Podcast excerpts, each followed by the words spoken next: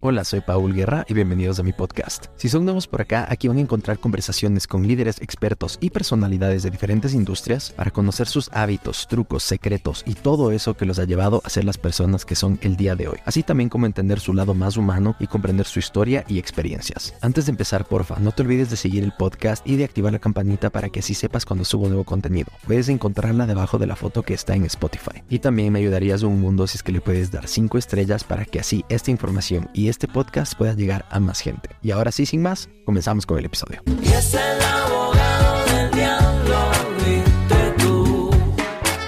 Quieres saber más de ti. Y es por eso que hoy estás aquí. Creo que no te veo desde que mm, fue en, ¿cómo se llamaba ese bar? The Hyde. Era donde tocaba tu hermana. Sí, sí, sí, yo fui accionista del bar, de hecho. Ah, eras Ajá, accionista. Era accionista del bar. Vea eso. ¿Y qué tal esa faceta de accionista de bar en la ciudad capital? De hecho, súper duro. El mundo de los bares y restaurantes como negocio eh, se necesita mucho conocimiento de- y fue durísimo. Fue un proyecto duro. De verdad salimos, de hecho, perdiendo todos los accionistas. No. Y por eso lo cerramos. Uf, fue terrible, fue terrible. De repente éramos como 13 accionistas de la nada. Eh, y pues bueno, fue una experiencia. Yo creo que todos son experiencias, sobre todo en el mundo del negocio. A veces pierdes, a veces ganas, así son los negocios, pero de verdad fue súper chévere como que ser parte de un proyecto así. Al comienzo fue muy chévere, pero bueno, no se dieron las cosas. Había mucha inversión versus lo que de verdad estaba facturando el bar. 13 accionistas. Sí, era demasiado. De verdad, pues a veces tú con un socio o dos es un lío hacer un Claro. negocio. Imagínate tres en Puta, total tomar ponerse decisiones. 13 personas de acuerdo y el rato de repartir las platas de ley. No, no, no, no, No. que. ¿Cuánto duró? Tres años y medio más o menos. Puta, pero es full tiempo. Bastante, sí, sí, sí, al comienzo comenzó súper bien, de ahí le cambiamos de nombre, quisieron de bar de rock de repente hacer fiesta normal, entonces Ah, sí. el concepto totalmente se confundió, a pesar de que unos socios estaban en contra, otros sí querían, pues no funcionó, no funcionó y pues ya llegó pandemia y todo y cerró. Lección aprendida, pero 100%. Gran aprendizaje, se pierde dinero y se, se, se gana conocimiento. Eso es lo que más vale. Porque igual la plata puedes volverla a hacer. Exacto. Y la, no, que yo solo estuve esa noche, la, la noche que te vi. Qué buena bomba. Me acuerdo que estuvo tu hermana, la banda de ella, después subió el Brito a cantar. O sea, pff, no, no, no, estuvo. No, era muy chévere el Top. concepto, ¿no? Pero bueno, las cosas no se dan. Y bueno, me imagino que a ver, después justo dices viene pandemia. ¿En qué momento, pero corrígeme si estoy mal, o sea, en qué momento haces esta transición y te metes en el tema de ser coach, experta en el tema un poco más financiero y de negocios? Esto ya lo tenías, porque veo que aparte de predicar, estabas metiendo plata y personas, ya tenías tus negocios, también estabas probando en cosas aquí en Ecuador.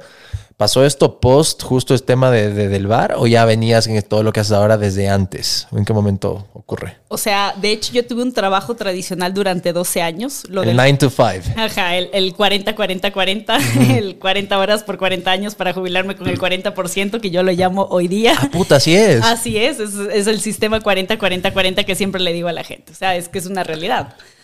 O sea, es el sistema. Y yo era muy creyente en el sistema tradicional. Yo mi trabajo tradicional, mi trabajo seguro, mi trabajo fijo, mi sueldo fijo. Me quedo sin trabajo después de 12 años. Lógicamente lo del bar era algo que hacía a la par de mi trabajo. Por Ya. algo era solo inversionista. Yo no manejaba el bar, puse mi plata, mis acciones. Teníamos reuniones una vez al mes y se supone que eso tenía que andar solo y no dependía de mí, lógicamente. Ya. Me quedo sin trabajo después de 12 años, un poco antes de, de la pandemia, de hecho, lo del bar no funcionó. Y pues conozco el mundo del networking, sobre todo en el área digital hoy día, y era muy escéptica también. Entonces dije, bueno, lo peor que puedo hacer es no intentarlo, porque llegó el paro de octubre del 2019, luego llegó la pandemia y dije, bueno, o sea, lo peor que uno puede hacer es no intentar. Hasta para decir que no funciona, pues Claro. uno tiene que lanzarse. Y ahí conozco el mundo digital del networking, pues en el mundo del networking eh, se basa mucho en el tema de aprendizaje, liderazgo, habilidades, y son cosas que uno debe aprender. Y no solo aprender, sino que tú aprendes y le enseñas a otras personas. Entonces trabajamos mucho en áreas de la vida, que creo que el dinero es una área de la vida y es importante en las áreas que es importante.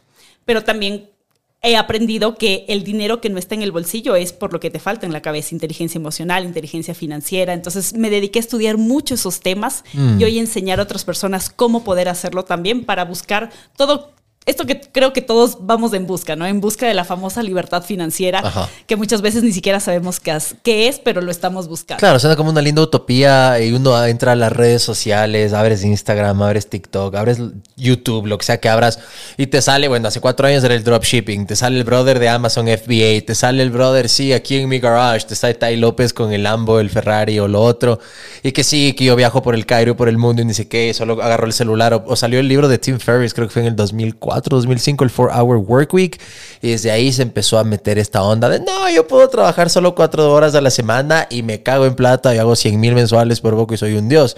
Que hay gente que lo hace. Total. Pero el tema es los scammers que era para venderte el curso. Era el, el gimmick de How to Get Rich, y vendiéndote eso, haciéndose ricos, vendiéndote el producto de How to Get Rich. Y venían estos, estos quick rich schemes que se dicen en Estados Unidos. Así es. Ese era el pedo que dañó un poco eso, pero que estoy súper curioso, en cambio, tu experiencia, tú, ¿cómo, cómo, cómo llegaste, por ejemplo, de esto de, de empezar a, a- a empezar tu path y tu camino hacia el- tu libertad financiera? Estoy segura que, estoy seguro que de ley encontraste algún mentor o alguien tuvo que un poco guiarte y darte el camino.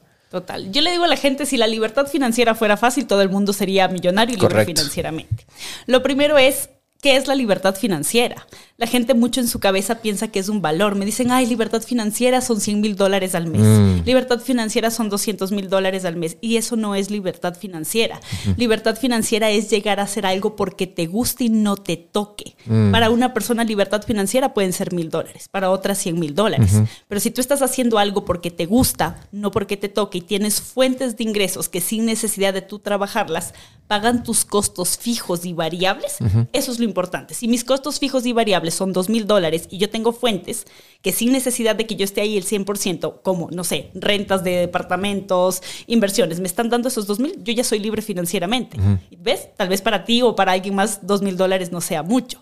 Hay alguien que puede ganar 100 mil dólares, pero su estilo de vida es de 150 mil dólares. Exacto, eso y iba a decir. endeudados. Entonces, lo peor que la gente puede entender es el mal concepto de la libertad financiera y deja- dejarse llevar por un auto bonito, por tal vez alguien viajando o por una publicidad donde la gente bota billetes por todo lado.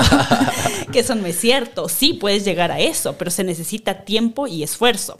¿Qué encontré yo? La industria del network marketing. ¿sí? Es una industria que siento que no es perfecta, porque ningún negocio es perfecto, que tiene momentos buenos, momentos malos, pero siento que es una industria que más rápido me lleva a mis objetivos a comparación del trabajo tradicional o tal vez de negocios tradicionales que he tenido. A ver, y para los que te estamos escuchando y viendo, para que nos hables un poquito en castellano, ¿qué carajos es el network marketing? Porque sé que es un network, sé que es marketing, pero el rato que mezclas las dos digo, a ver, a ver, ¿y eso qué es? Total. El network marketing, o traducido a español, las redes de mercadeo, son sistemas de comercialización de compañías que te permiten usar sus productos para que tú tengas un negocio propio. Sí, tal vez la mayoría de nosotros tenemos conceptos como eh, empresas como Fusion o Herbalife que nos daba terror. Yo no, a mí me decían eso y yo huía, o sea, lentamente huía. Pero sí, ese es el concepto base, ¿no es cierto? Que tú te apalanques de los productos y servicios de una compañía para tú tener un negocio propio. Lógicamente que ya no funciona como funcionaba en la antigüedad, ¿no? O sea, como que convencer a la gente de que use tu producto, de que ese negocio es la única vía. Pero siento que es una manera inteligente de diversificar y que hoy tengo un negocio en el que no necesito producir nada ni crear nada. Lógico, yo trabajo en el área digital, que es lo mío, aplicaciones, plataformas educativas, sistemas ya de inteligencia artificial, que es tal vez algo que va más con lo mío. Pero ese es el famoso network marketing o las redes de mercadeo. Un sistema de comercialización que fue aprobado en los Estados Unidos en los años 50. Tiene una historia, de hecho yo leí toda la historia, es muy interesante. A ver, a ver, cuéntanos un poco. Ok, la historia comienza en los años 20, donde sale la primera compañía de, de- de productos, eh, justamente por la guerra, ¿no es cierto? Las mujeres comienzan a hacer compra-venta de productos. Y en los años 20, un biólogo saca una compañía, en ese año se llamaba California Vitamins, que en los años 40 pues comenzó a surgir mucho con el sistema de distribuidores. Es decir, tú podías ser un distribuidor de la compañía, pero te pagaban una comisión única por traer un distribuidor. O te pagaban comisiones por lo que ese distribuidor facturaba en 60 días. Entonces ahí pues cambió de nombre luego la compañía, de ahí salió la compañía más grande que es Amway, conocida muchísimo, y Amway se unió a ser distribuidor de esta compañía y la compró luego. Ahí es cuando eh, la Comisión de Comercialización de Estados Unidos le hace una demanda a Amway y a California Vitamins diciendo que ese es el sistema de comercialización tan raro. O sea, tú puedes ser un distribuidor, puedes traer otros distribuidores y ganar comisiones por lo que vendan esos distribuidores si les ayudas a crecer. O sea, no entiendo, nunca he tenido esto.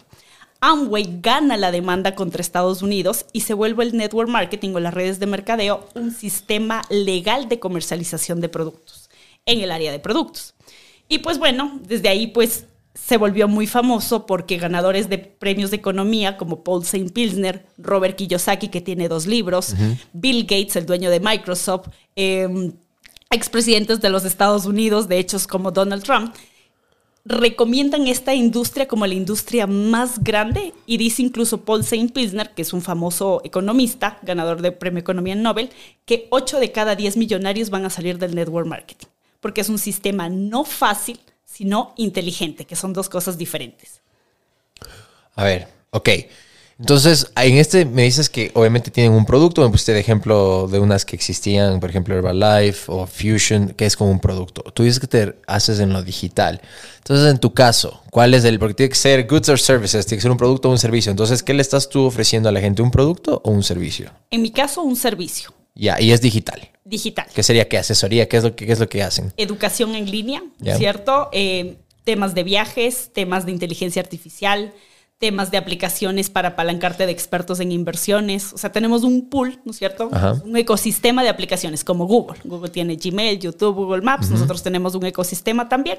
Que la idea es que la gente pueda aprender nuevas habilidades para generar dinero en línea, multiplicarlo y conservarlo. Ya, a ver, dijiste la palabra viajes. Entonces, por ejemplo, ¿qué, qué es lo que haces con los viajes? Estoy todavía como que, como dices, un abanico de opciones que digo, a ver, a ver, esto es bastante. Ahora vamos uno por uno, vamos a desmenuzar esto. Ok, la compañía con la que yo trabajo en este momento Ajá. tiene una plataforma de viajes que se llama Quest. La idea es posicionarla, ya, eso es nuestro fin, posicionarla, para competir contra el monopolio del turismo. Hoy el monopolio del turismo es digital, Booking, Expedia, Despegar, plataformas. Kayak, todo esto, es el monopolio del turismo en ese momento. Entonces estamos posicionando para competir contra ese monopolio. Entonces tú tienes acceso, ¿no es cierto?, a esta como franquicia de viajes, donde tú sin, sin ser un experto en nada de viajes ni conocer, puedes tener como una franquicia de una, de una agencia de viajes. Tú tienes descuentos, como es un pool cerrado, tienes hasta 70% de descuento, puedes tú vender los viajes, puedes hacer lo que ves en el internet. No sé si tú ves esa gente que tú dices, ay, yo viajo por el mundo y gano dinero. Ajá. Tú dices, pero qué, ¿cómo rayos ganan estos manes? No, pues sabe qué, cómo y cómo. Pero ya tienen obviamente un- una maquinaria funcionando para ellos. Tienen un trabajo, una estructura, algo. Exacto. O sea, Tienen una estructura. Yo soy nómada digital y estoy ahorita en Ecuador, pero igual trabajo en una compañía de Estados Unidos y tengo mis propios negocios. Entonces yo puedo estar en el Congo, en la China o en donde sea, que igual no cambia nada.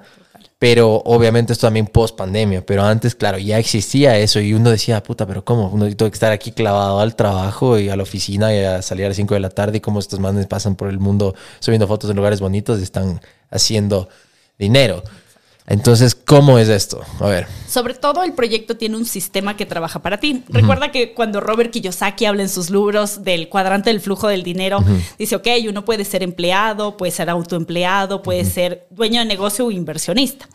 ¿Cuál es la ventaja o qué tiene un dueño de negocio que un emprendedor o un autoempleado no tiene? Dos cosas, un equipo de trabajo y un sistema que trabaja para ti, ¿cierto? Por ejemplo, Coca-Cola. Los inversionistas o dueños de Coca-Cola, ellos no tienen que estar facturando, entregando, viendo cómo están produciendo la logística. No, ellos tienen un sistema que ya funciona, de, de- logística, de entrega, de producción, de facturación, todo. Entonces, la ventaja del network marketing es que tiene sistemas que trabajan para ti. Por ejemplo, tú te compras o eres parte del proyecto y dices, ¿y ahora qué hay que hacer? O sea, no entiendo qué es lo de los viajes, no entiendo nada de aplicaciones, no entiendo nada de educación. Pues tienes un equipo que trabaja para ti mientras tú entiendes y aprendes de qué se trata. Ok, si yo le quiero vender a alguien a esto, pero es que ni siquiera entiendo qué le estoy vendiendo. Ok, tú tienes un equipo que va a hacer ventas por ti mientras te enseñamos cómo hacerlo. Entonces tienes un sistema de apalancamiento que mientras tú aprendes cómo funciona, ganas dinero. ¿Cuál es el fin? Que no tengas que, como en una profesión, nada en contra de las profesiones, amo mi profesión y agradezco, que tengas que esperar cinco años para, para aprender, para recién comenzar a ganar. Sino que la intención es que mientras aprendas, aunque no entiendas muy bien, un equipo te ayude a ganar dinero en el camino. ¿Fácil? Nada es fácil. Inteligente, sí. Yo creo que son dos cosas diferentes. Ya, pero a ver, hasta ahora lo que me queda un poco como que un- confuso es el tema que dices, mientras aprendo el know-how de este negocio, va a haber gente y un equipo que me asesora, pero igual gano. ¿Cómo ganas? ¿Ok? Por ejemplo, puedes ganar a través de las aplicaciones, ¿no es cierto? Entonces un equipo te va a enseñar cómo ganar a través de las aplicaciones. Hay educación, por ejemplo, en área de inversiones, que es un tema que también ha estado sonando muchísimo en el mundo, lo que tú decías, las criptomonedas, el trading, todo esto que suena, Ajá. que igual la gente te vende en el Internet. No sé, eh, compra este curso de trading de, de un mes y te vas a hacer millonario. No, el trading está considerada una de las habilidades mejor pagadas del mundo. Si la gente lo aprendiera en un mes, todo el mundo sería millonario. Entonces nosotros buscamos hacerle entender a la gente que es una habilidad que paga muy bien si te educas y trabajas mucho en ti, pero que va a ser al mediano y largo plazo. Entonces, tenemos uno de los productos, una academia de aprendizaje en inversiones, ¿no es cierto? No ofrecemos hacer millonarios en un mes porque sabemos que eso no existe, sino que la gente entienda que es hacer dinero de manera inteligente. Y tenemos aplicaciones que te apalancan la información. Es decir, ¿qué sabes tú de inversiones? ¿Qué sé yo de inversiones? Sé que tener mi dinero en el banco, eh, con la inflación antes era el 2%, ahora estamos terribles, el dinero va desapareciendo si lo tienes en el banco, no es una buena opción. Sé que el dinero es un empleado para mí que tiene que, está obligado a salir a traerme más empleados. O sea, yo cada dólar lo veo como un empleado mío y cada dólar tiene que salir al mercado a traer más dólares, ergo más empleados. Tengo que trabajarlo, tengo que moverlo. La única manera que voy a poder crecer es invirtiendo mi dinero. Si es que soy esclavo de mi trabajo y voy a trabajar 30, 40 años en una empresa y espero jubilarme, como dijiste, le voy a entregar 40 años de, de mi vida a una empresa para salir y que me den, qué sé yo, de 80 a 100 mil dólares y recién ahí empezar a intentar vivir, sé que eso no es lo mío. Así veo como la inversión, y no solo es de, no solo es de dinero, también de tiempo, porque el tiempo para mí es el recurso más importante que nunca jamás va a volver. Entonces, así lo veo yo como la inversión, depende de qué me digas. Tal vez eh, esto es una inversión de mi tiempo, hablar contigo, conocer. Entonces, diversifico el tema de inversión, depende si sea dinero, tiempo, eh, recursos, el, gimnasio, o sea, cómo distribuyo mi tiempo, que para mí es el bien máximo, cómo lo divido, a esa es la inversión que yo hago y de ahí veo el ROI, el Return of Investment, que me regresa más, y ahí el Compound Interest, poquito a poquito ir poniendo en, en los, en los, como en los caballos ganadores y, e ir acumulando, acumulando, acumulando, acumulando, acumulando. Y después de 10 años, algo que empezó chiquito, se hace grande, pero tomó tiempo. Total. No es de la noche a la mañana. Y ahí hablamos del famoso juego del dinero. Hacer dinero, multiplicar y conservar. Hacer dinero lo hace como lo dijiste, cualquiera puede hacer dinero. Uno puede hacer un negocio y hacer dinero es fácil. O sea, eso muchas veces la gente dice, ok, no, es que yo me acabo de ganar o acabo de hacer un negocio que me gané 10 mil dólares. Eso lo puede hacer cualquiera, Ah, incluso hasta con suerte.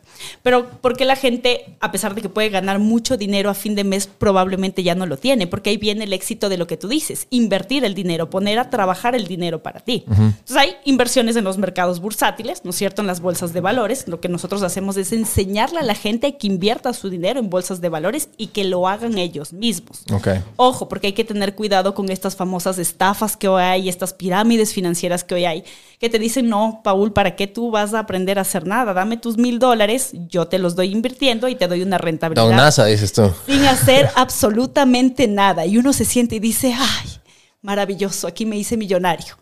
Esas son estafas. Buscamos evitar que la gente siga cayendo eso. O sea, el índice de las personas que caen en Latinoamérica en estafas piramidales ha crecido muchísimo durante la pandemia y créeme que la gente ve en las noticias y sigue sin entender. Hay gente que me dice, educarme en eso. No, yo tengo un amigo que dice que me da haciendo y que me da una rentabilidad.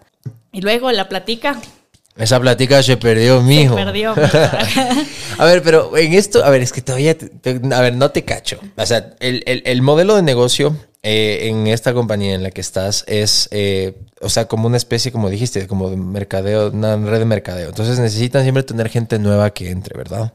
clientes, ¿no Ajá. es cierto? Por un lado, como cualquier compañía, Ajá. o distribuidores. Hay gente que dice, solo quiero ser un cliente, hay gente que dice, ok, quiero usar los productos, quiero aprender a hacer inversiones, quiero hablar de viajes, pero, oye, yo tengo un amigo que le podría interesar y quisiera distribuir la marca también. Ya, ahí viene lo que te, justo tomaste esa palabra, porque puede haber gente que está escuchando o viendo y decir, a ver, a ver, aquí esto suena al clásico, el esquema piramidal, típica pirámide que me la maquillan y cambian la palabra distribuidor o cliente, pero es lo mismo porque van a lucrar de mientras más gente entre, el, siempre el tope de la pirámide es los que van a seguir y de ahí para abajo ya no ganan. Explícanos, ¿cómo esto no es una pirámide? Porque de ley es algo que te preguntan full y también tienes que responderles a esta pregunta. Me encanta. Entonces yo le digo, yo le hago una pregunta a la gente o le cuento un poco de mi experiencia. Mira, yo trabajé en una empresa 12 años, ¿no es cierto? Donde abajo estaba la gente de producción, encima estaba la gente administrativa, los contadores, encima estaban las gerencias, yo era parte de una gerencia, y encima estaba la junta de accionistas o los dueños, ¿ok?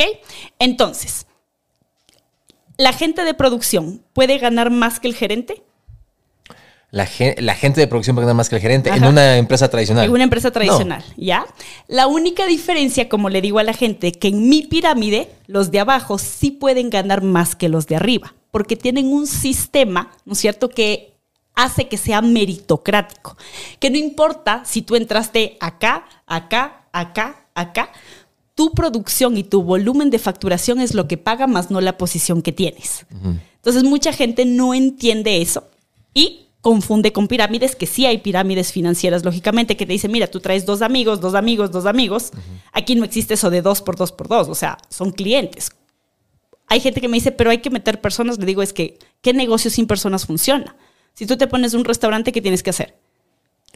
No, obvio, pero para ponerte el, el restaurante estás tú solo, no estás entrando en una estructura donde otra gente también está metiendo dinero. O sea, esa es la, esa es la- la diferencia.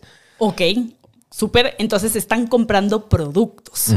O sea, aquí la gente que está entrando está comprando el producto que sería este network, esta red donde tienes el acceso a educación en todo lo que es finanzas, viajes y diferentes tipos de negocios que uno puede hacer para uno mismo. Correcto. Compra los productos y optativamente, si quieres, si te dicen que es obligatorio, eso sí es una pirámide. No, y tienes que traer personas, pirámide financiera.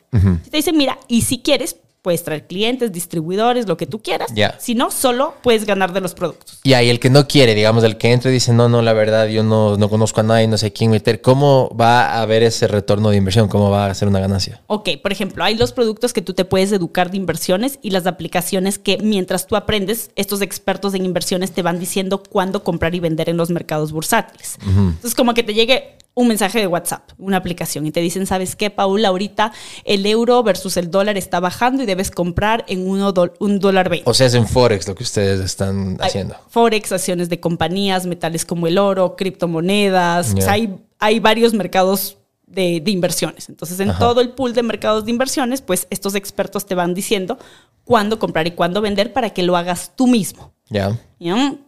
Entonces la gente gana por inversiones. Esa es una forma. La gente gana por otras plataformas como viajes, otras que tenemos de fitness. Esa es una fuente de ingreso. Entonces, esa es la principal. Nuestra idea es que esa sea la principal. Que tengamos más clientes que distribuidores. Porque cuando una compañía de networking comienza a tener más distribuidores que clientes usando los productos, ahí es cuando se cae. ¿Y esto en este tiempo cuánto llevas en este modelo que Yo estás? llevo tres años y medio en networking, Uh, full. ya bastante. Tres años y medio. ¿Y cuál crees que ha sido el paradigma más grande que has logrado romper a través de estas nuevas experiencias, aprendizajes? Porque seguramente ha sido un proceso de cambiar todo tu, chip, tu mindset, de todo lo que creías. Porque a veces uno cuando está en ese chip de empleados, estoy 10, 12 años en una compañía, uno se vuelve de cierta manera conformista con el status quo. ¿Qué es lo que pudiste ver y romper? ¿Qué paradigma? ¿Qué fue lo que más te ha cambiado el chip en esta nueva experiencia que estás viviendo? El dinero. Yo siento que es el paradigma y la creencia más fuerte que la gente tiene. El dinero, el dinero. Mira, es como, no sé, tú si te acuerdas antiguamente esos vendedores, como tú decías, de, de Fusion, así que te perseguían. ¿Qué Claro, en el tú? gimnasio, la puta madre, no viendo cómo hacer ejercicio, que venían a quererme dar ese polvo ahí. Uno huía, ¿no es Sí, cierto? sí, sí. El dinero es exactamente lo mismo. Mm, Y esa es la creencia más fuerte que yo tuve que romper, porque todos comenzamos algo por dinero. Entonces, cuando uno Claro. persigue el dinero, el dinero hace lo mismo, comienza a huir. Comencé a trabajar y aprender mucho de inteligencia financiera. Leí libros que me encantaron, me ¿Cuáles? abrieron Los secretos de la mente millonaria. Fue un libro de verdad que a mí me impactó. Hice cada ejercicio que mandaba el autor de, de verdad. Ya. Piense y hágase rico de Napoleon Hill. O Claro, ese es el clásico Timeless Evergreen. Sí, ¿y qué pasa? Mucho. Mira, yo leí un libro y decía, buenísimo el libro. Y a la semana me preguntaban de qué se trataba, no sé, uno de dinero y de unos paradigmas y esquemas, pero estuvo buenísimo. es que la gente lo lee más, no lo entiende. Claro, por lo general se dice que uno retiene del 8 al 10% de un libro en cada leída, por eso hay autores que te recomiendan leer de 10 a 15 veces su libro para que ahí se absorbas todo el conocimiento del libro. Correcto. Para mí, piense y hágase rico es como una Biblia. Mm. O sea, la he leído tantas veces, lo he entendido, se he entendido el tema de por qué tener fe, por qué trabajar por eso, por qué tener la energía correcta. O sea, entender el libro y aplicarlo en la vida. Porque si tú lees un libro y no lo aplicas, perdiste cuántas horas de tu vida leyendo un libro que ni siquiera nunca lo estás entendiendo. Claro. Lo mismo cuando vas a un curso, un seminario, la gente sale emocionadísima, nota cuando doy conferencias, seminarios y a la semana les pregunto qué usaron. No, estuvo buenísimo, Macla. Buenísimo. Oye, pero ¿qué usaste? No, me encantó, me encantó. Qué energía tan buena esa conferencia. Claro. Entonces le digo, perdiste dos horas de tu tiempo escuchándome. Claro, que no, no puse en práctica nada. Fue como.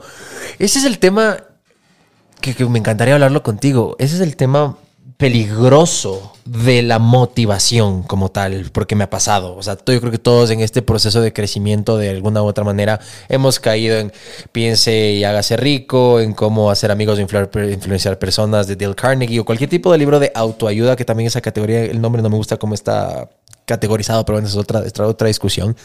Pero la motivación es un fucking bálsamo, es como un masajito rico que te hacen así. Sales del fucking masaje, sales del fucking quiropráctico y, y ya fue, dependes de vos. Y al, o te botas a la piscina, que está riquísima el agua caliente y estás, ah, al siguiente día el agua va a volver a estar fría y te vas a volver a cagar de miedo de saltar al, al agua. Entonces es una cosa diaria. Entonces la gente que espera en un libro, en un podcast, en un audiolibro, en una conferencia que le cambien la vida y le solucionen todo, no es así, porque es constancia, disciplina, todos los días. Total. ¿Tú qué piensas de eso? El objetivo claro. Lo que pasa es que la gente no tiene un objetivo claro. Por ejemplo, ¿cuál es tu objetivo de vida? Uf, ha cambiado tantas veces. Yo te juro que si te lo puedo resumir hoy, cuál es mi objetivo de vida, es tener paz. Ok. Por más que suene a mierda, es lo que quiero. Es que nada es malo. Cada No. uno tiene su objetivo. Sí. ¿ya? Pero cuando le pregunto a la mayoría de personas de esto, ni siquiera sabe qué responderme. Mm. Eh, tener una casa. No, no, eso es lo que quieres tener. ¿Cuál es tu objetivo de vida? No sé, eh, darle un buen colegio a tus hijos. Y ahí cuando tus hijos te- se gradúen, se acabó tu objetivo de vida. Claro, el, el síndrome del, del empty nest. Se les van los hijos de la casa y después no saben qué hacer. Exacto. El objetivo de vida no es algo material. Tiene que ser algo más allá. Por ejemplo, mi objetivo de vida me costó tres años encontrar mi objetivo de vida. Wow. ¿Ok? Mi objetivo de vida es entrenar a las personas para cambiar paradigmas y creencias, generar habilidades y tener abundancia en todas las áreas de su vida. Y yo lo tengo escrito, lo escribo y lo leo todos los santos días apenas me levanto. O sea, crees mucho en el, el poder de la palabra el poder escrita. de la palabra. O sea, no, todos los días estoy motivada. No me levanto todos los días de yo hoy voy a cambiar la vida de las personas y les voy a enseñar. No. Ajá. Pero como vuelvo y escribo y estoy tan clara en mi objetivo, incluso sin motivación lo hago, igual que el gimnasio. Mm. Yo llevo más de 10 años en el mundo fitness. No todos los días me da ganas de levantarme e ir al gimnasio, pero voy todos los días. Porque no se trata solo de, ay, no, es que quiero tener cuadritos y verme bien. No, no, hay un objetivo más allá. Quiero estar sana, quiero estar saludable. Y para mí eso es tan importante que aunque no esté motivada, estar sana y saludable es tan importante que me levanto y voy al gimnasio. Ajá. Entonces, el objetivo es más importante que la motivación, porque la motivación se va, el objetivo nunca se puede ir, pero tu objetivo, claro, Y el proceso es mucho más importante que el resultado. totalmente. Ahí Totalmente. es donde uno se enamora de y no estás ahí como el 1 de enero, todo el mundo quiere ser cuerazo, todo el mundo quiere ser millonario, todo el mundo quiere ser el encontrar el amor de su vida.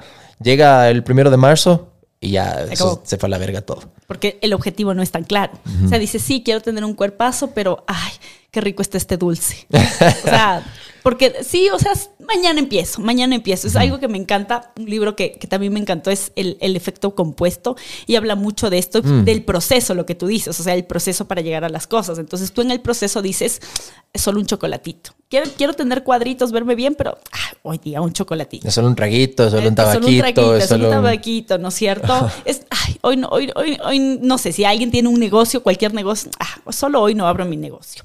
Pero ¿qué pasa si tú te comes un chocolatito por semana durante 4.3 semanas, durante 12 meses, durante 10 años? Esos son quizás 20 kilos de más. Claro. Es el efecto compuesto que en el proceso tú haces. Entonces son acciones pequeñas. Recuerda que en el proceso las acciones pequeñas constantes son más importantes que las cosas grandes que uno hace. Entonces, la gente dice, no, en su negocio, en su vida, en el gimnasio, tengo que hacer todo hoy. Esta semana voy a ir de lunes a domingo en el gimnasio. Y voy a ir cuatro horas al día al gimnasio. y la siguiente semana ya no vas. Es que por eso, porque es muy ambicioso de entrada el plan. O sea, ahí sí como dices, igual, lo mismo salen Atomic, At- Atomic Habits. O sea, es un por ciento a diario. Con que mejores un por ciento poquito día tras día tras día, ese 1% multiplicado por años, ahí vienen los resultados. Pero el que quiere de aquí en seis meses, quiero tener el cuerpo de Brad Pitt cuando sale en Troya. O sea, no, pues, brother, o sea, ubícate un chance. Así es, o sea, a la gente, y creo que como decimos más hoy, con tanta información en el Internet queremos todo rápido, queremos Sí. ser millonarios rápidos, queremos el cuerpo del deseo rápido, queremos ser libres financieros rápido, todo queremos rápido. Y la gente no entiende que los que llegan a eso pasaron un proceso. Y un proceso que no fue fácil y que no fue y que hubo muchos errores, muchos desaciertos, gente llorando, gente perdiendo amigos y familiares cercanos para poder llegar a esa libertad que hoy tienen, a ese cuerpo que hoy tienen pero la 100%. gente no está dispuesta a pasar el proceso. Y es por eso que el 95% de la población nunca tiene los resultados que quiere, sea en el cuerpo, sea en el dinero. El 95% de la población suele no cumplir sus sueños. ¿Por qué? Porque no está dispuesto a pasar el proceso. Y disciplina. Disciplina, que constancia. Todo es de eso, es increíble, pero es de eso. ¿Sabes que También me he dado cuenta que, hablando del interés compuesto, hablando un poquito de, de lo que yo he visto en gente que conozco, el tema de, de la educación financiera, yo siempre me como mierda de la educación que recibimos, no el colegio en el que estuvimos los dos, sino en general, o sea, el sistema educativo. Yo siento que nos ha fallado a ti, a mí, a todo el mundo, porque hay muchas cosas que deberíamos aprender, justamente como el dinero. Hay gente que sataniza el dinero, hay gente que piensa que el dinero es malo, pero el dinero es una herramienta muy poderosa si la sabes usar bien. Deberías saber tema también tributario, el tema de impuestos, usar eso a tu favor, al Robert Kiyosaki, si es que tal vez sabes que en tu país el comprar bienes raíces te va a dar deducciones fiscales, o si es que pides préstamos y esa deuda es tax free, con eso puedes seguir apalancando más y más y más negocios. Tienes que saber ese tipo de cosas, pero no te lo enseñan. Entonces, otra cosa que no te enseñan y es donde mucha gente cae ahora sigue aplicando algo que es útil para la gente que nos está viendo y está escuchando, es el tema de la deuda de las tarjetas de crédito. La gente no entiende que el interés compuesto, así como te puede ayudar a crecer una fortuna a lo largo de 20, 30 años, de poquito en poquito, cuando es en deuda, te puede hundir y te puedes ir a la mierda. Empiezas, no, es que es un vestidito, es un saldo, es que ni sé qué, ay, es que la tele está en promoción, es que mira, está en sale, le bajaron el 30%. Y piensa que porque tienen el plástico, el plástico equivale a tener el dinero cuando no es así. El fucking plástico, no sé si has escuchado esto, pero hay, hay un estudio que se hizo que cuando uno paga en efectivo las cosas, ahí sí te duele. Cuando estás pagando con el plástico, la tarjeta de crédito, tu cerebro no asocia y no le duele lo mismo que sacar ese rato el cash y pagar. Entonces la gente solo sigue acumulando esa deuda y después viene el interés del interés del interés del interés del interés y ahí viene el interés compuesto. Y una deuda que empezó en mil dólares termina en 30 mil y no se dieron cuenta cuándo mierda pasó eso. Lo que pasa es que todo viene del área emocional. La gente compra por emocionalidad. Sí. ¿Ya? Y cuando la gente no tiene un control, ahí viene la inteligencia emocional que está muy ligada a la inteligencia financiera. Dos cosas que nunca nos enseñaron. Yo, por ejemplo, tengo una maestría en finanzas. Nunca me enseñaron de inteligencia financiera. No. O sea, no tengo idea, no tenía idea qué es de inteligencia financiera hasta tres años y medio que comencé a aprender. Los mercados y los charts, o sea, los cuadros, todo eso que tú dices en el trading, básicamente lo que estás leyendo ahí es las emociones de la gente cuando compra, cuando vende, todo lo que está pasando, es de emociones. Es de emociones. Entonces, control de inteligencia emocional, aunque no lo creas, del trading 80% es mentalidad y psicología. Claro. O sea, tú puedes saber todas las estrategias y perder dinero. La gente dice, no, pero yo estudié tanto y no entiendo. Está aquí, es que el dinero está aquí. Y lo que tú decías, el dinero es bueno en las áreas que es importante. Recuerda que la vida tiene muchas áreas. Hay el área financiera, el área de crecimiento personal, el crecimiento espiritual, la salud. Entonces el dinero es bueno en el área financiera, en el área de bienes materiales. Habrá otras áreas en que el dinero no sea tan importante. Y como tú dices, es una herramienta. Es como un martillo. El martillo es una herramienta para clavos. El dinero es una herramienta, ¿no es cierto?, para obtener bienes que tú necesitas o cosas necesitas. Nada más. No es bueno, no es malo, es una herramienta. Lo mismo con el martillo, puedes construir una casa o también puedes meterle un martillazo a alguien y lo puedes matar. O sea, no es culpa del martillo, depende cómo lo uses. ¿Cómo lo, ¿Quién lo usa? ¿Quién lo usa? Entonces, el control de emociones. Lo que pasa es que la gente tiene que trabajar, hay muchas personas que tienen que trabajar desde infancia el tema de, de dinero. No sé, ¿cuántas veces escuchaste en, en muchos lugares, miren, nosotros que vivimos en Latinoamérica, no, es que el dinero es malo. ¿Qué crees? ¿Que el dinero cae de los o árboles? la gente que tiene es gente mala, hizo cosas Ah, no, malas. si o tiene o dinero debe ser alguien. narco, debe ser ladrón, debe ser... Es que eso es lo que a nosotros nos mete. ¿Cuántos años el Ecuador lleva en crisis? Puta, desde que nacimos, o sea, desde, desde 1830, creo yo. O sea, desde la génesis estamos en la mierda. Entonces, tú y yo llevamos 33 años que nos dicen crisis, crisis, crisis, crisis, crisis, Claro. crisis, crisis. Nuestros resultados que van a ser normalmente en la población, crisis. Porque ese es un paradigma y una creencia que todo el tiempo te dijeron. Mi papá me decía, el dinero no cae de los árboles. Que soy tu banco. Mientras vivas en esto, bajo estas cuatro pares, hace lo que yo digo. Exacto. Entonces, yo creo que todo lo de inteligencia financiera y emocional viene desde un trabajo de infancia. La gente le tiene mucho miedo ir a terapia a un psicólogo, mucho miedo. El fin de semana estuve en esta conferencia de Yokoi Kenji, es un orador. Bueno, él no dice, en, en su página dice orador motivacional, pero él dice, yo no soy un orador motivacional, a mí no me gusta eso de la motivación. Ya. Y él decía mucho sobre cómo los resultados de las personas vienen desde la infancia. Él es una persona que vivió hasta los 10 años en Colombia, es colombo japonés, hasta los 10 años Wow. en Colombia, y de ahí se fue a, Col- a- a Japón. Ya. Entonces imagínate el choque de cultura. Entonces él decía, no, la típica, ¿no? Yo llegaba a la escuela y me daba de quiños con los niños porque habla No. como colombiano, o sea, cara de japonés, habla como colombiana. Y los japoneses allá como que, ¿qué le pasa a este niño? Que vaya al psicólogo. Y, y le decían como que, ¿y cómo así lo golpeaste? "Oh, porque sí, porque me estaba molestando, pues cómo no le voy a golpear. Porque para nosotros eso es normal Claro. para ellos es raro. Para, para allá, para la cultura japonesa, es muy normal ir a un terapeuta o un psicólogo.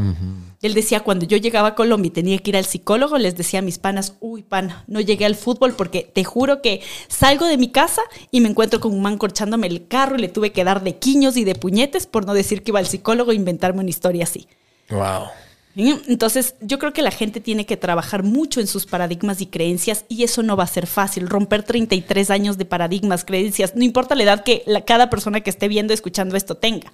Si tienes 20, 30, 40 años, son 20, 30, 40 años de romper creencias y paradigmas. Y eso no es fácil. Hay gente que dice, no, ya, yo soy un gurú del dinero, ya me leí, piense y hágase rico y ya, entendí lo que es el dinero. Y no, dentro de ti, en tu subconsciente, todavía está el papá de muchos diciendo no hay dinero, el dinero no cae de los árboles, los ricos son malos y tienes que romper eso.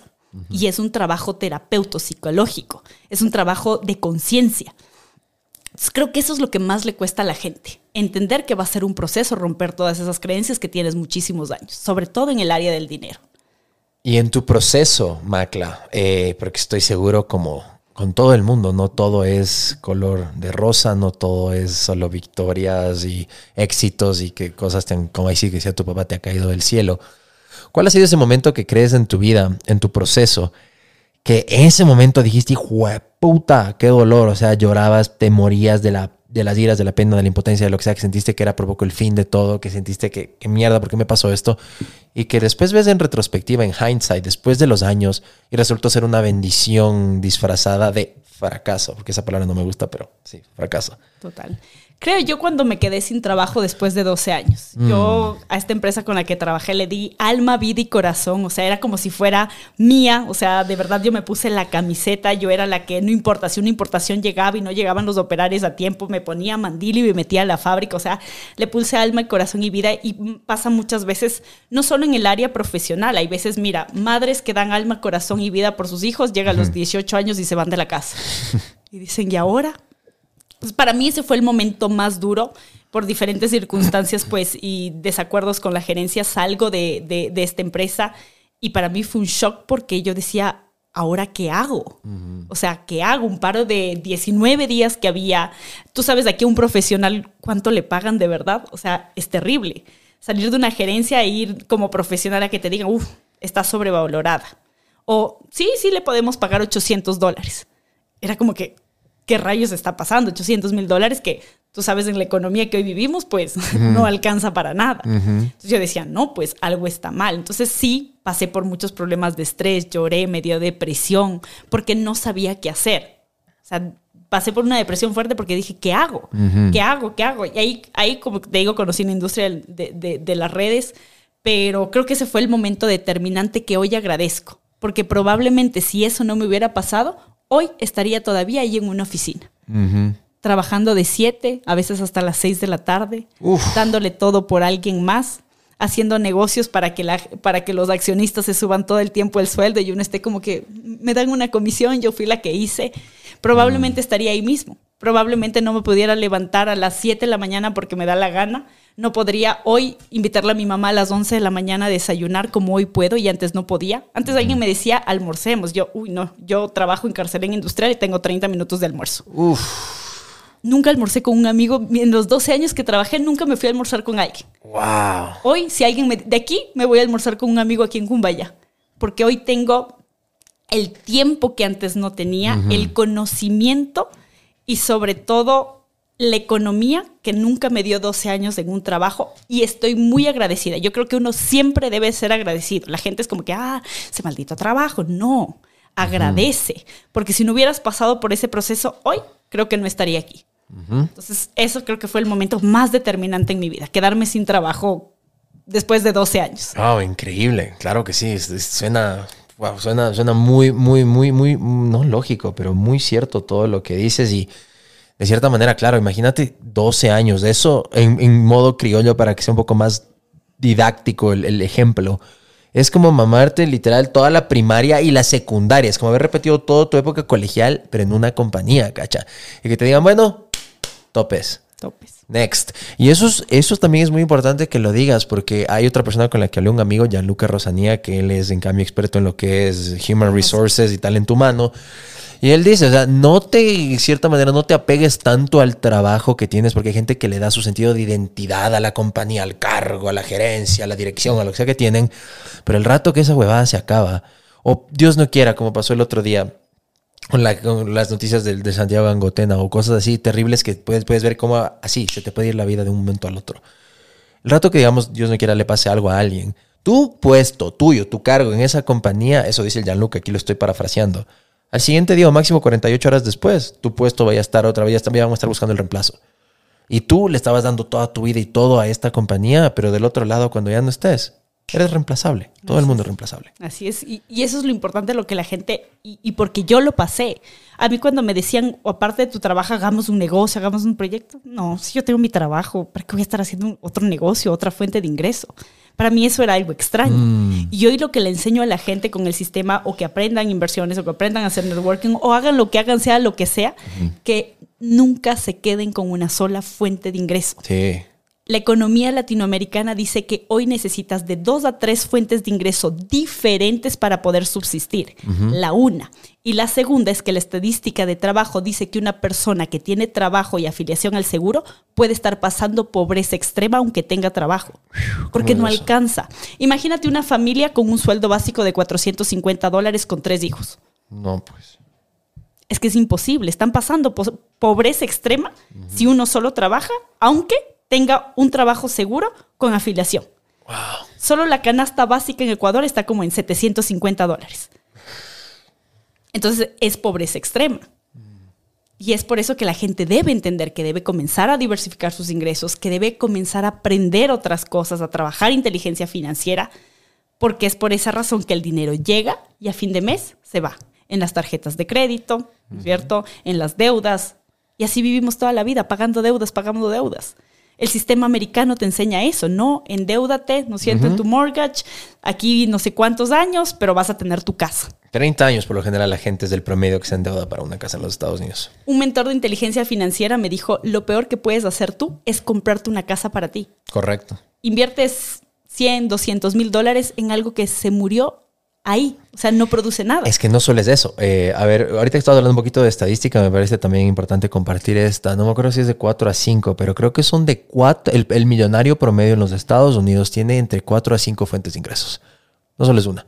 Tiene 4 a 5. ¿Por qué? Porque diversifican, tienen diferentes. Sea uno que es como dijiste, pues, compran acciones, entonces los dividendos que le dan cada trimestre es, es una fuente de ingresos, la otra es los dos negocios, la otra es la pensión. O sea, tiene 3, boom, boom, boom, 4, 5 fuentes, 6 más. Habrán otros que tengan 10, 12 y así hacen sus ingresos y pueden, mientras duermen, buscan un sistema de, como dices, apalancar o tener un leverage que es en autopiloto, no tan automático porque es un poquito ahí sí romantizar esto, pero sí tener un sistema que, o bien aceitado que mientras tú duermas sigas generando. ¿Por qué? Porque puede haber gente que por más, por ejemplo, un doctor que gana 400 mil dólares anuales, de 400 a 500 mil en los Estados Unidos, por más que haga muy buen dinero, es finito, porque mientras está durmiendo, ese doctor no genera, mientras está durmiendo y se va de vacaciones, se enferma. Y mientras más ganan, más gastan también. Entonces, ese tren de gastos que debe tener va conforme con lo que gana.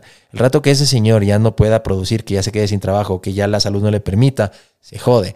Entonces, por eso siempre uno tiene que tener un sistema que a uno le genere ingresos mientras no esté activo. El único ingreso que prácticamente, como decimos, no, la utopía de casi sin hacer nada te puede generar ingresos son los bienes raíces que tú los tengas en renta y tengas una compañía que te rente las propiedades, ¿no es cierto? Que se encargue de eso. Claro, y aún así no es sin hacer nada porque está full mantenimiento, impuestos y full cosas que tienes Exacto. que tener. La idea es que tú control. tienes una empresa, ¿no es cierto?, que se encarga de esas cosas, entonces con un mínimo, pero de ahí tú puedes encontrar muchos tipos de negocios, uno de ellos el network marketing, que tú en un futuro, no hoy entras, mañana ya no trabajas, no, eso no existe.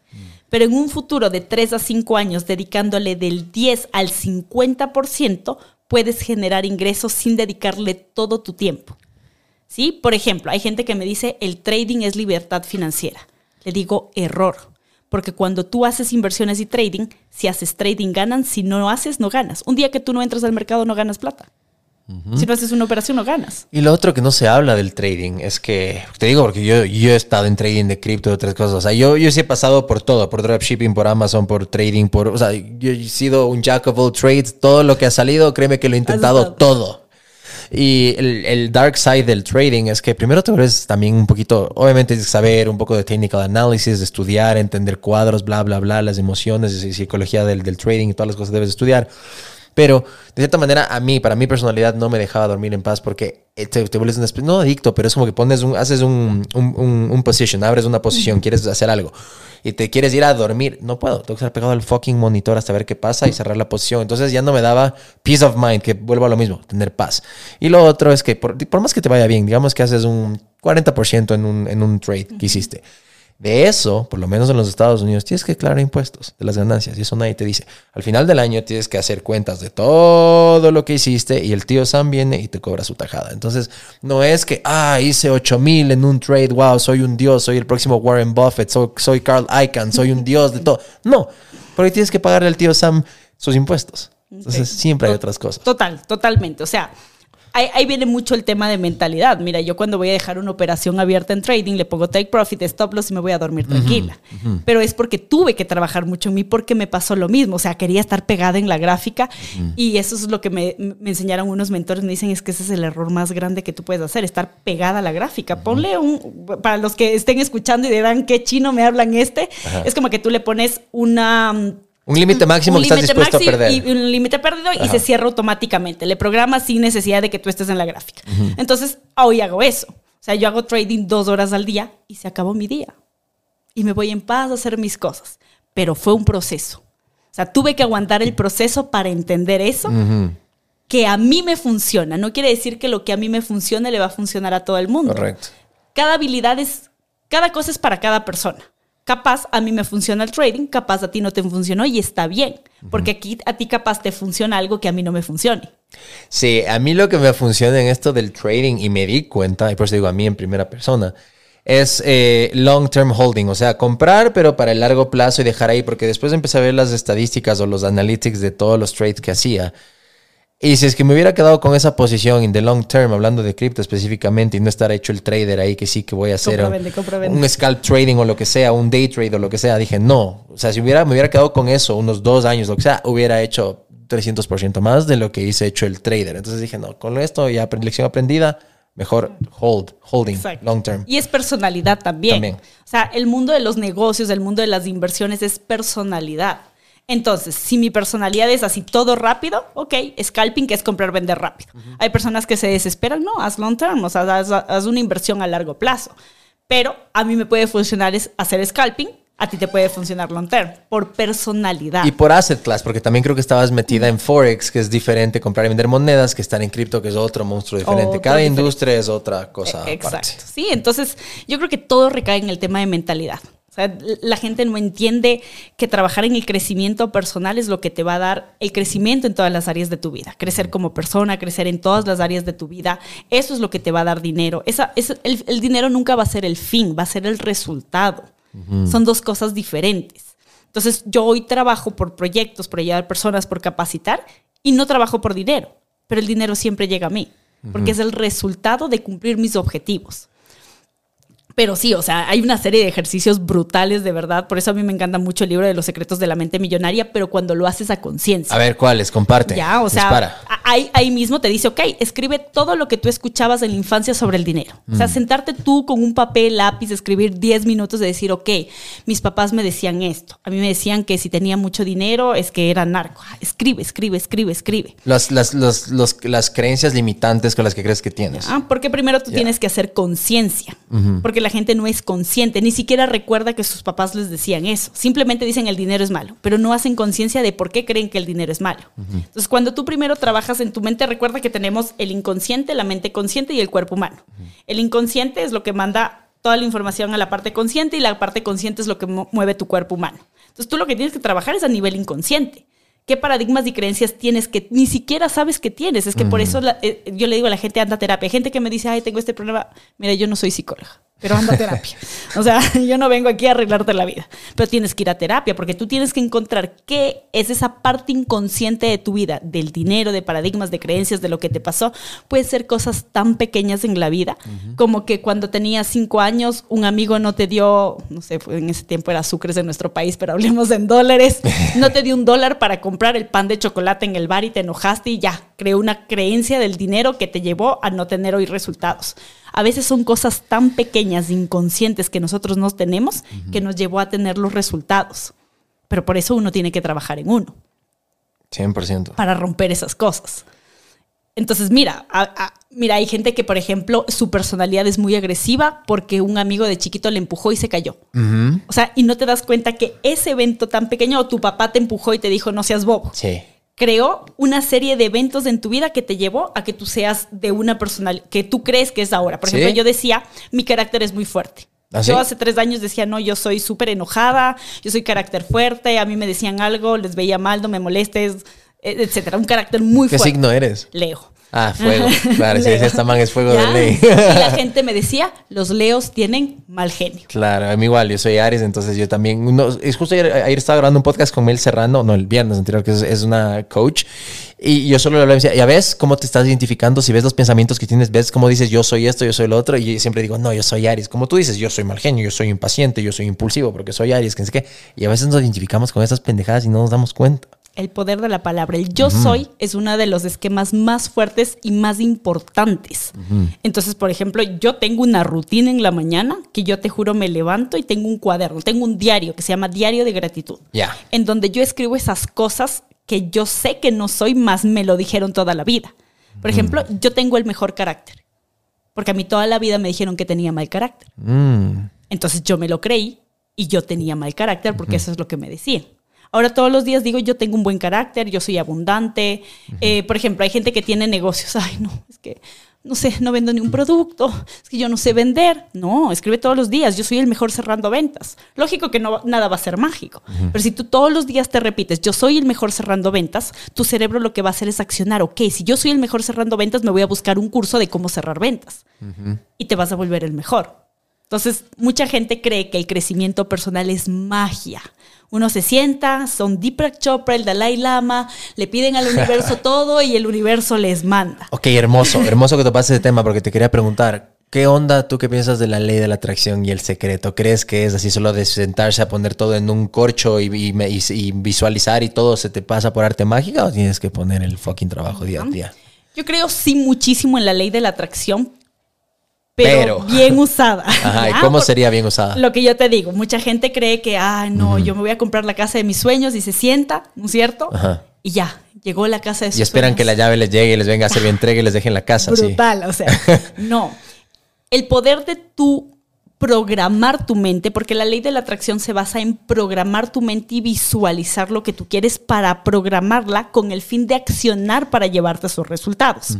¿Ok? Entonces, si yo todos los días me programo y me digo todos los días, voy a comprarme una casa de cuatro cuartos que está, no sé, en Tumbaco, en Quito, en donde sea, todos los días, todos los días, todos los días, estoy tan obsesionada con esa meta, lo que dice Napoleon Hill, empieces y hágase rico. Tú te obsesionas tanto, tanto con esa meta que tú comienzas a programar tu inconsciente para mandar eso a tu consciente para mover tu cuerpo humano. Porque no ha- o sea, la energía es movimiento. Si no te mueves, no vas a tener resultados. Entonces, si digo, yo quiero esa casa de mi sueño, ¿no es cierto? Entonces, me programo, me programo, me programo, va mi consciente y comienza a moverse mi cuerpo humano. Ok, voy a buscar más fuentes de ingreso, voy a hacer negocios. ¿Cuánta plata necesito? ¿Cuánto necesito, no sé, de entrada para la casa? Ok, voy a hacer este negocio. Si hago este negocio durante dos años, me va a dar dando la entrada. Comienzo a moverme.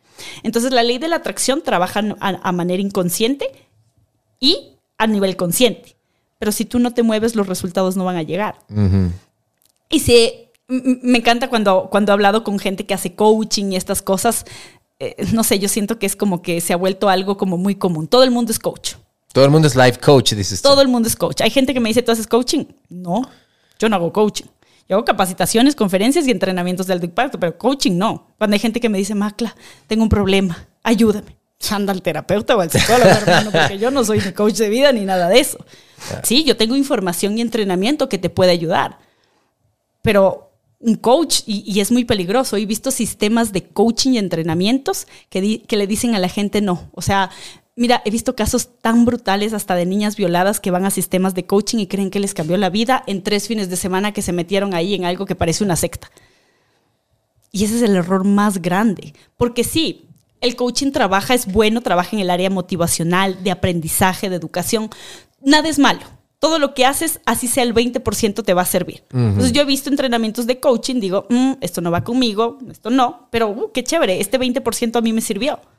Y aprendí. Pero es solo motivación.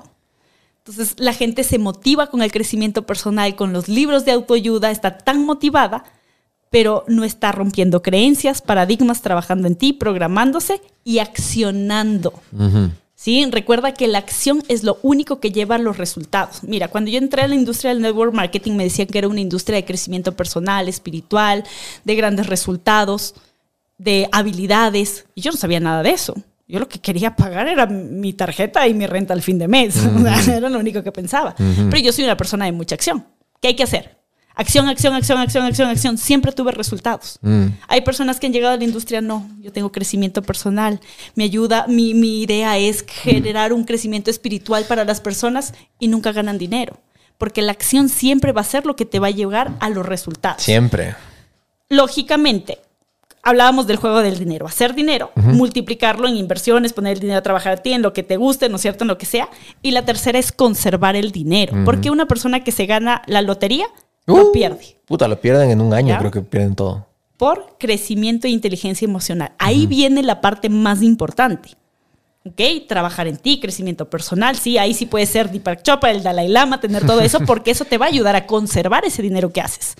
Pero si no haces dinero, ¿qué vas a conservar? Si no multiplicas el dinero, ¿qué vas a conservar? Justo eso le estaba escuchando a Jordan Peterson eh, el otro día. Él decía como que hay un montón de gente que dice, ah, yo quisiera tener, qué sé yo, 100 millones o ser un multimillonario, lo que sea. Y dicen, pero ni siquiera puedes pagar tu fucking deuda de la tarjeta de crédito o no eres responsable con el dinero. ¿Qué te hace pensar si no tienes responsabilidad de educación financiera que vas a poder manejar una fucking multinacional, vas a poder manejar una fortuna de X millones de dólares o lo que sea, si es que ni siquiera en lo micro, en el día a día, demuestras que no eres competente para eso? Entonces también es un poco de eso, de poder ir ser y parecer. Exacto. Por eso el podcast también se llama acción, como tú dices, porque hay que tomar acción, acción, acción, acción. Y en el ir tomando acción, por más que te suelees, por más que te hagas mierda, por más que en teoría te equivoques, vas a aprender y eso no te lo quita nadie y ahí sigues creciendo y creciendo y creciendo y creciendo. Total, total. Yo tengo como un programa que se llama Tras Cortinas, donde le cuento a la gente las cosas como son en el mundo del network marketing, porque a ti te venden el Lamborghini, ¿no es Claro, cierto? el Entonces, resultado. El resultado. Entonces yo le digo a la gente, o sea, las cosas de verdad como son. Sí, esas personas pueden tener, pero llevan 10 años en la industria sacándose el aire. Chévere que en 10 años sí me saco la madre, porque yo en 12 años que trabajé en la industria tradicional, no, nunca me compré un auto de esos. Chévere que te pueda sacar la madre 10, 20 años y, y tener algo así. Pero son las cosas como son. El crecimiento personal, inteligencia financiera no es algo que vas a aprender de la noche a la mañana. No lo es. O sea, a mí me he llevado tres años y medio y todavía siento que me falta muchísima información. Igual, o sea, el dinero. El dinero sí. Hoy tengo una mejor economía que la que tenía hace algunos años. Agradezco. Pero sí me hice millonaria en tres años y medio. No. Le digo a la gente, pues si tú sabes en dónde me hago millonaria en tres años, pues avísame, me voy, me voy para allá. Pero es acción, o sea, uno tiene que hacer las cosas. O sea, mentalidad sin acción es pura ilusión. Uh, eso está bueno. Y hasta rima, hasta en poesía ilusión. me lo dijiste. Sí, es que sí. O sea, en el mundo de los negocios hoy y con tanta información, o sea, los sistemas de crecimiento personal me encanta. Yo, yo digo, agradezco, me encanta porque antes no existía eso. Pero la gente se ha quedado en la mentalidad. No, me fui a un seminario y me voy al de Anthony Robbins, chévere. Pero ¿qué vas a regresar a hacer con esa información? Si no, no está sirviendo de nada. Pierdes tiempo y pierdes dinero. Uf, y los de Tony Robbins no son nada baratos, así que se, se- se perdió esa platita, mijo. a ver, viene alguien, no a ti porque dices que no eres coach, pero de cierta manera cuando llegan a tu network, cuando llega alguien, cuando llega alguien que vas a ser mentor, cuando le vas a hacer, a dar una mentoría a alguien, el, el- la persona promedio que llega a ti. ¿Qué son esas cosas que la gente que te está viendo y escuchando puede sacar de aquí práctico que los puede aprender en el día a día? Hablaste un poco de, dijiste, yo tengo unos hábitos y una rutina en la mañana y después nos fuimos por tangentes, por eso me gusta el podcast, porque puedes irte a cambiar de temas y todo. Pero dijiste un poco del journaling o tu di- diario de gratitud, pero obviamente tu día no acaba ahí. ¿Cómo es un día a día tuyo? ¿Y qué es eso que le puedes pasar a la gente que sea tangible y práctico para que puedan empezar hoy mismo a cambiar y a romper sus paradigmas? Yo creo que el journaling o escribir es poderoso. Yo le recomiendo a la gente que se levante 30 minutos antes siempre. ¿Ya? 30 minutos antes de que el marido, los hijos, con quien vivas, se levante. ¿Por qué? Porque tiene que ser un espacio para ti, de introspección. Entonces yo me levanto, tengo un diario, ¿no es cierto?, en donde escribo cinco cosas por, la que- por las que agradezco todos los días. Porque la gente agradece más no es agradecido. ¿Te has, te has puesto a pensar, gracias por esta luz que tengo aquí hoy para poder proyectar este podcast? Gracias por el micrófono. ¿Qué pasaría si no tuviéramos este micrófono aquí hoy? No sonaría así de sexy como sonamos ahorita. Eh, eh, Exacto.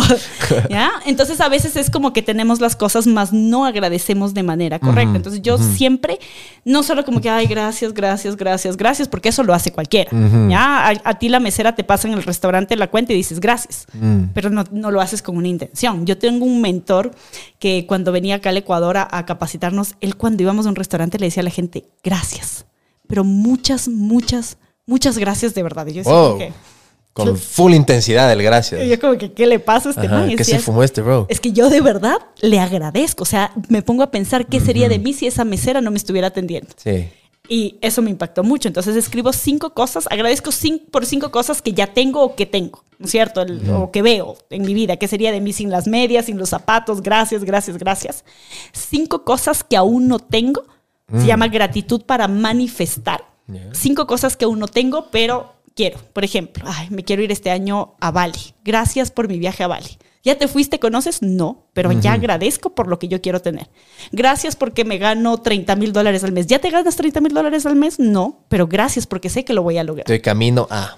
Exacto. Eh, envío buena energía a cinco personas. Eso me gusta mucho que lo hago. Entonces, yo hoy buena, buena energía. Cuando alguien me dice, ay, tengo esto, esto, le mando buena energía a cinco personas. Y hago lo que... eh, afirmaciones, yo soy abundante, yo soy la mejor cerrando, yo soy la mejor en inversiones, hoy todos mis trades se dan de manera positiva, o sea, yo afirmo eso en la mañana. Y escribo la fórmula de Napoleon Hill, la declaración. ¿No es cierto? La declaración que Napoleon Hill hace en su, en, en su libro Piense y hágase rico. Entonces digo, me siento muy feliz y agradecida ahora que yo, María Clara Ruiz, hoy, 30 de diciembre del 2023 o antes, tengo en mi posición más de 30 mil dólares. Por ejemplo, si tu meta fuera dinero, tu meta de dinero, o cual sea tu meta, te voy a poner un ejemplo. Tengo en mi posición más de 30 mil dólares en mis cuentas bancarias mensualmente, libre de deudas por hacerte esto. Entonces estoy agradecida. ¿Qué vas a dar a cambio? ¿Ok? A cambio, eh, voy a ayudar a personas a facturar más de 5 o 10 mil dólares, voy a entrenar a las personas para tener nuevas habilidades, eh, voy a crear mi sistema de entrenamientos en línea, ¿qué vas a dar a cambio? Porque la gente muchas veces quiere cosas, pero si no das a cambio, el mundo es así. Es energía, como estabas diciendo, el dinero también es energía y todo circula y lo que no se usa se estanca. Y si es que eres y te quedas con eso retenido y no das, no te va a venir, porque es la- el, el- universo, el cosmos, Dios, lo que sea, la etiqueta que le quieras poner, no distingue entre dar y recibir, es la misma energía en movimiento. Entonces, si es que tú das, el universo dice, ah, le está poniendo en circulación y te regresa y hasta te regresa más. Así es. Entonces, Entonces- una declaración comienza, me siento muy feliz, agradecido ahora que yo, tu nombre, qué es lo que tienes, en qué fecha lo vas a tener y qué vas a hacer y dar a cambio. Recuerda que son tres bases. La gente habla siempre del tener. Quiero tener una casa, quiero tener un carro, pero tener es lo último. Primero está el ser. Quién eres, qué vas a hacer y qué vas a tener. Entonces, eso es algo que para mí es todos los días. O sea, todos los días escribo lo mismo y la gente me dice, pero todos los días escribes lo mismo, o sea, qué aburrido. Es como cuando, como cuando en el colegio te mandaban, no sé, te Como Bart castigaban. Simpson al inicio del capítulo, así. Ajá, como que no voy a hacer esto, no voy a hacer esto. Exactamente eso. Es exactamente el comienzo de Bart Simpson, pero de manera positiva, por así decirlo. Ajá. Ejercicio, o sea, para mí el ejercicio es algo que, no sé, yo moriría si no me voy a entrenar. O sea, un día que no una semana que me fui a Colombia y no entrené, regresé así como que necesito entrenar. Para mí el ejercicio, o sea, mover el cuerpo, la energía, para mí es algo muy importante. Salud, o sea, mucha gente va al gimnasio solo por ver un cuerpo bonito, que está bien, que ese es tu objetivo, está bien, no, no juzgo nunca eso, pero esa motivación se va.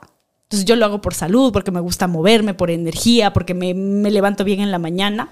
Y pues para mí la mañana es personal para mí. O sea, literal, yo estudio, hago una certificación, paseo con mi perro, voy a desayunar con alguien. O sea, mi mañana es súper tranquila, planifico, ¿no es cierto? Reviso mis mensajes, respondo. Almuerzo, yo comienzo a trabajar más tarde. Cada persona es diferente. Yo soy como más nocturna. Yo puedo quedar hasta las 12 de la noche tranquilamente haciendo cosas. Y comienzo mis proyectos de networking, de inversiones, de entrenamientos a partir de las 4 hasta las 10 de la noche, que es mi periodo. ¿Sí? Eh, me encantó algo que tú decías. Hay gente que te dice que con 3, 4 horas al día te vas a hacer millonario.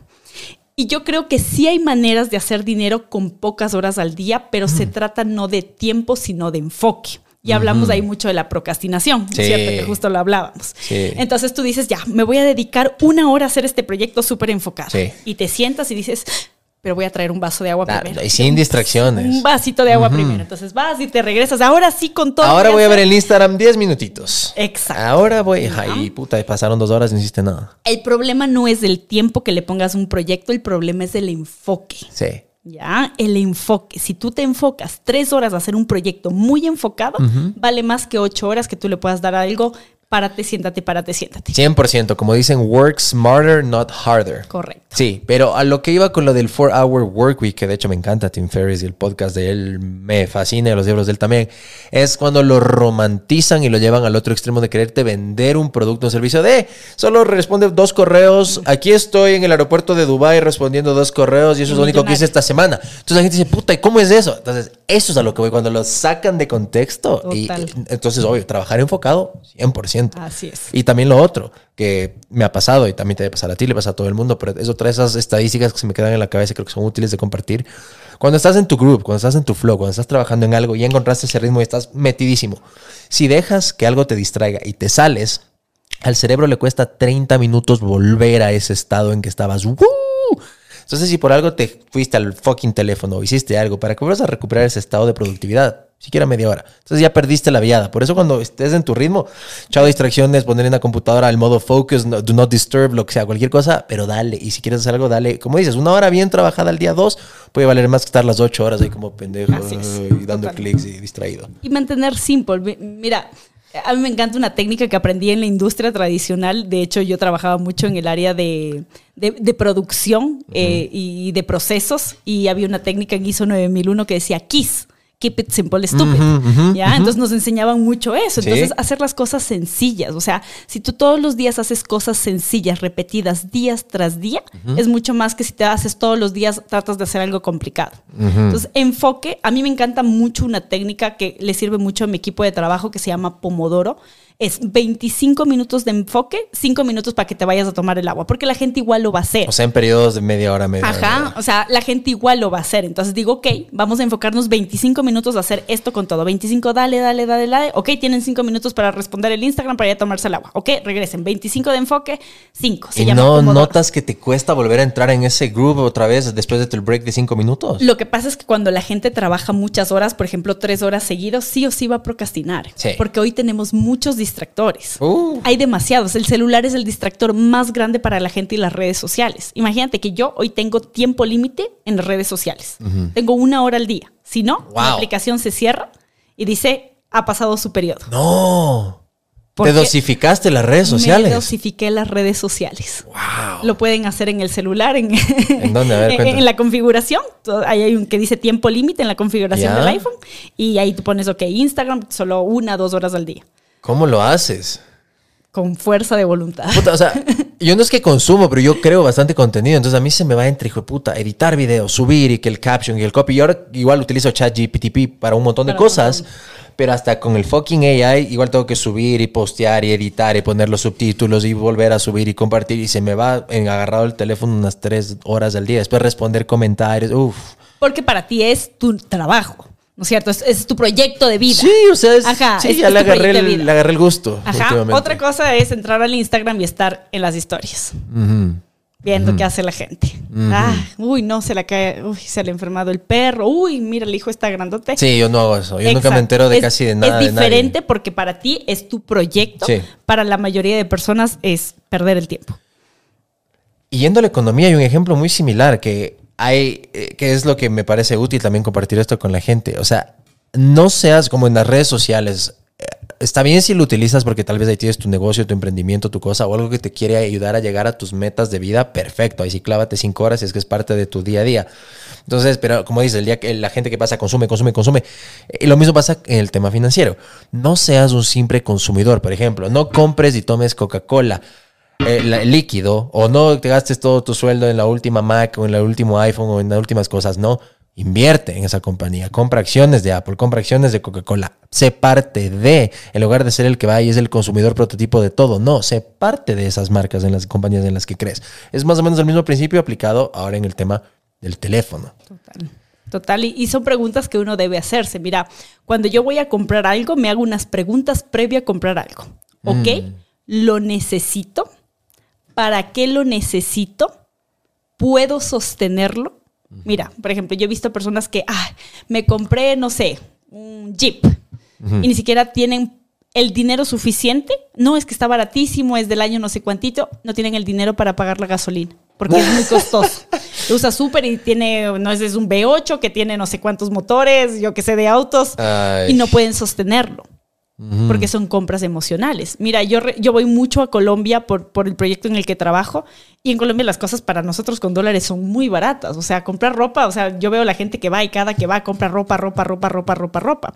Ahora que fui de nuevo, fui en febrero, fui la semana pasada y la gente me dice, vamos a un centro comercial, ¿no vas a comprar nada? No, porque no necesito.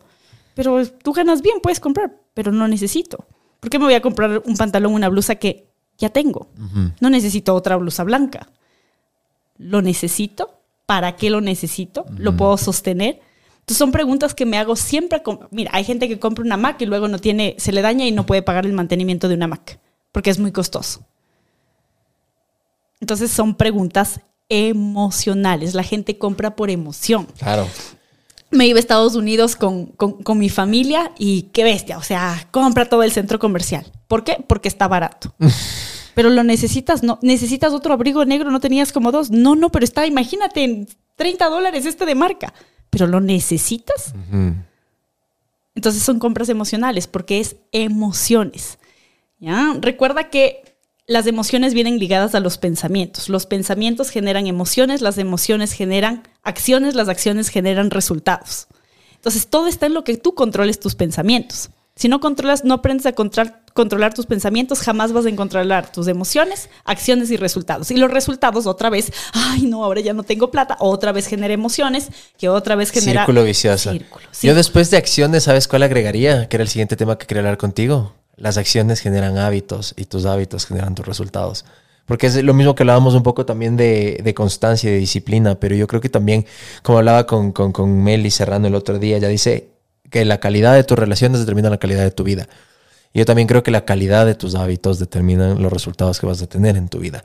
¿Cuáles son esos hábitos, esas prácticas? Ya dijiste un poco de la gratitud, pero más, danos más. A ver, te quiero sacar todo el jugo. ¿Cuáles son esos hábitos que dij- dijiste el ejercicio? Todos esos hábitos positivos que tienes tú, María Clara Ruiz, Ok. para estar a tope. un hábito que yo tengo es tener una agenda. Sobre todo cuando uno trabaja para uno mismo, es más difícil hacer hábitos porque no tienes un horario de trabajo. O sea, es como que te puedes levantar a las 11 de la mañana si a ti te da la gana. ¿Ya? Entonces, yo tengo una agenda. Mi agenda es dinam O sea, puede, puede moverse, pero mi agenda flexible. con, ala- con alarmas. Como que pip, pip, pip, 6 de la mañana, levantarse. ¿Por qué te levantas a las 6 de la mañana si tú no tienes horario? Porque es parte de mi plan de hábitos. Levantarme a las 6 de la mañana a trabajar en mí. Pero te puedes ir al gimnasio a las 10 de la mañana. ¿Por qué te vas a las 7? Porque prefiero aprovechar mi día. Entonces, para mí una agenda es algo que me ha ayudado mucho a no procrastinar, a crear esos hábitos. Entonces me suena en 15 minutos podcast con Paola. De hecho, te iba a en 15 decir. minutos almuerzo, en 15 minutos leer. Ajá. ¿ya? Entonces todo el tiempo me suenan las alarmas. Yo siento que es algo que le ayuda mucho a la gente a, a poder tener esos hábitos. Em, hay dos libros que me gustan mucho. No estoy 100% de acuerdo porque yo creo que a cada persona le funciona diferente. Hábitos atómicos y el club de las 5 de la mañana, que es muy famoso, que te Sí. levantes a las 5 de la mañana ¿Ah, sí? a, a comenzar a hacer los hábitos. Ese libro no he escuchado, pero yo me despierto por, por osmosis siempre a las 5 de la mañana, pero no sabía ya que... es por edad, digo yo. También, también. vamos subiendo la edad, nos vamos levantando más Sí. temprano. Entonces, el Club de las 5 de la mañana es un...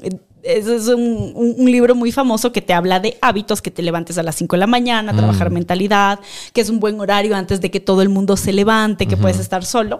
A mí no me funciona. O sea, Porque eres un night owl, no eres un morning person como yo. Exacto, o sea, yo, imagínate, me acuesto a las 12, levantarme a las 5, me muero. Pero Claro. como yo vivo solo, yo no tengo ni los hijos, ni el marido, ni nadie que me esté molestando más que mi perro, yo no necesito levantarme a las 5 de la mañana antes de que alguien me esté molestando. Para mí me funciona a las 6 de la mañana. Pero son dos libros que me ayudaron mucho a crear em, ciertos hábitos, ¿no es cierto?, de tener una agenda productiva productiva, no ocupado. La gente confunde esas dos cosas mucho. Dice, no, es que tengo una agenda que estoy 6, 7, 8, 9, 10, 11, 12, 13, 14. Uy, no. Pero qué tan productiva está siendo esa agenda. Yo prefiero que sea dos, tres horas, pero que te esté de verdad funcionando. Claro. Entonces, trabajar mucho en una agenda productiva más no ocupada. ¿Por qué? Porque yo era una persona que me mantenía ocupada y pensaba que eso me iba a facturar mucho. Y cambié a tener una agenda productiva, que es dos cosas diferentes. Entonces, tener una agenda productiva y sobre todo, algo que me gusta mucho que yo hice es hacer una lista de cosas que tienes pendientes y dividirlas, ¿no es cierto? Que son urgentes e importantes, ¿no es cierto? El famoso cuadrante, que son urgentes pero no son tan importantes que las puedes dejar para después, que es no urgente ni importante que las puedes delegar y así. O sea, si tú no sabes qué hacer, es por eso que uno deja de hacer las cosas y no tiene hábitos porque no sabe ni siquiera los pendientes que tiene. Entonces yo lo que le digo a la gente es haz una lista de todos los pendientes que tienes, desde negocio, familiares, de trabajo, es una lista y divídelos. De verdad, ¿qué, ne- qué necesitas hacer urgente ya? ¿Qué lo puedes hacer después? ¿Qué lo puedes delegar? Delegar. Eso es algo que a mí me costó muchísimo. Delegar, porque yo soy una persona perfeccionista. Entonces yo decía, yo, yo, para dejarle que alguien más haga, no, mejor yo hago. Vaya a hacerlo mal. Y me quitaba mucho tiempo era un hábito, un mal hábito que yo tenía, o sea, tener que yo hacer todo. Entonces, delegar, porque eso te va a dar ese tiempo para que tú puedas hacer hábitos más inteligentes, tomar agua, comer saludable, no comer azúcar. Eso te iba a decir, alimentación. ¿Cómo te alimentas? ¿Ayunas? ¿Qué haces? ¿Qué tipo de hábitos tienes en el tema alimenticio? Yo no soy muy creyente en las dietas. Yo llevo 10 años en el año en el mundo fitness y de entrenamiento. eh, Competía y todo. Competí Sí, en CrossFit muchos años. Estabas con la Nikki, creo, en el CrossFit, estoy mal. Correcto, Ajá. correcto. güey. Mucho tiempo de entrenamiento, pero yo nunca he creído en las dietas. He creído en la alimentación saludable y sustentable, que es diferente. Mm. Porque, ¿qué pasa con una persona que hace dieta? Lo hace un mes y nunca más lo hace. Hasta la palabra dieta a la gente le da como terror. Entonces yo le digo, no, no hagas dieta, come saludable. ¿Por qué no comes saludable? Yo como mis cuatro comidas al día. Lo que hago es no uso aceites, no uso azúcares, ¿no es cierto? No procesado, No nada. proces- Pero el fin de semana voy y me como ese dulce que a mí me gusta, ¿no es ¿cierto? En vez de comerme un chocolatito al día, voy el fin de semana y me compro el postre que a mí me gusta. Porque no tiene que ser... Y esto me encantó mucho de la conferencia de Yoko y Kenji, es que nosotros estamos acostumbrados al castigo, a la obligación. Entonces, no comer azúcar para nosotros es un castigo. Ay, no, es que no voy a, no puedo, estoy a dieta, no puedo comer postre. Entonces estamos castigados y estamos acostumbrados a trabajar desde esa área, desde la obligación, desde el castigo, desde el miedo. Entonces digo, no, yo ya comí saludable toda la semana, yo el fin de semana me voy por una hamburguesa porque me lo merezco. Y me voy a comer ese postre que a mí me da la gana porque me lo merezco y me siento y me veo muy bien.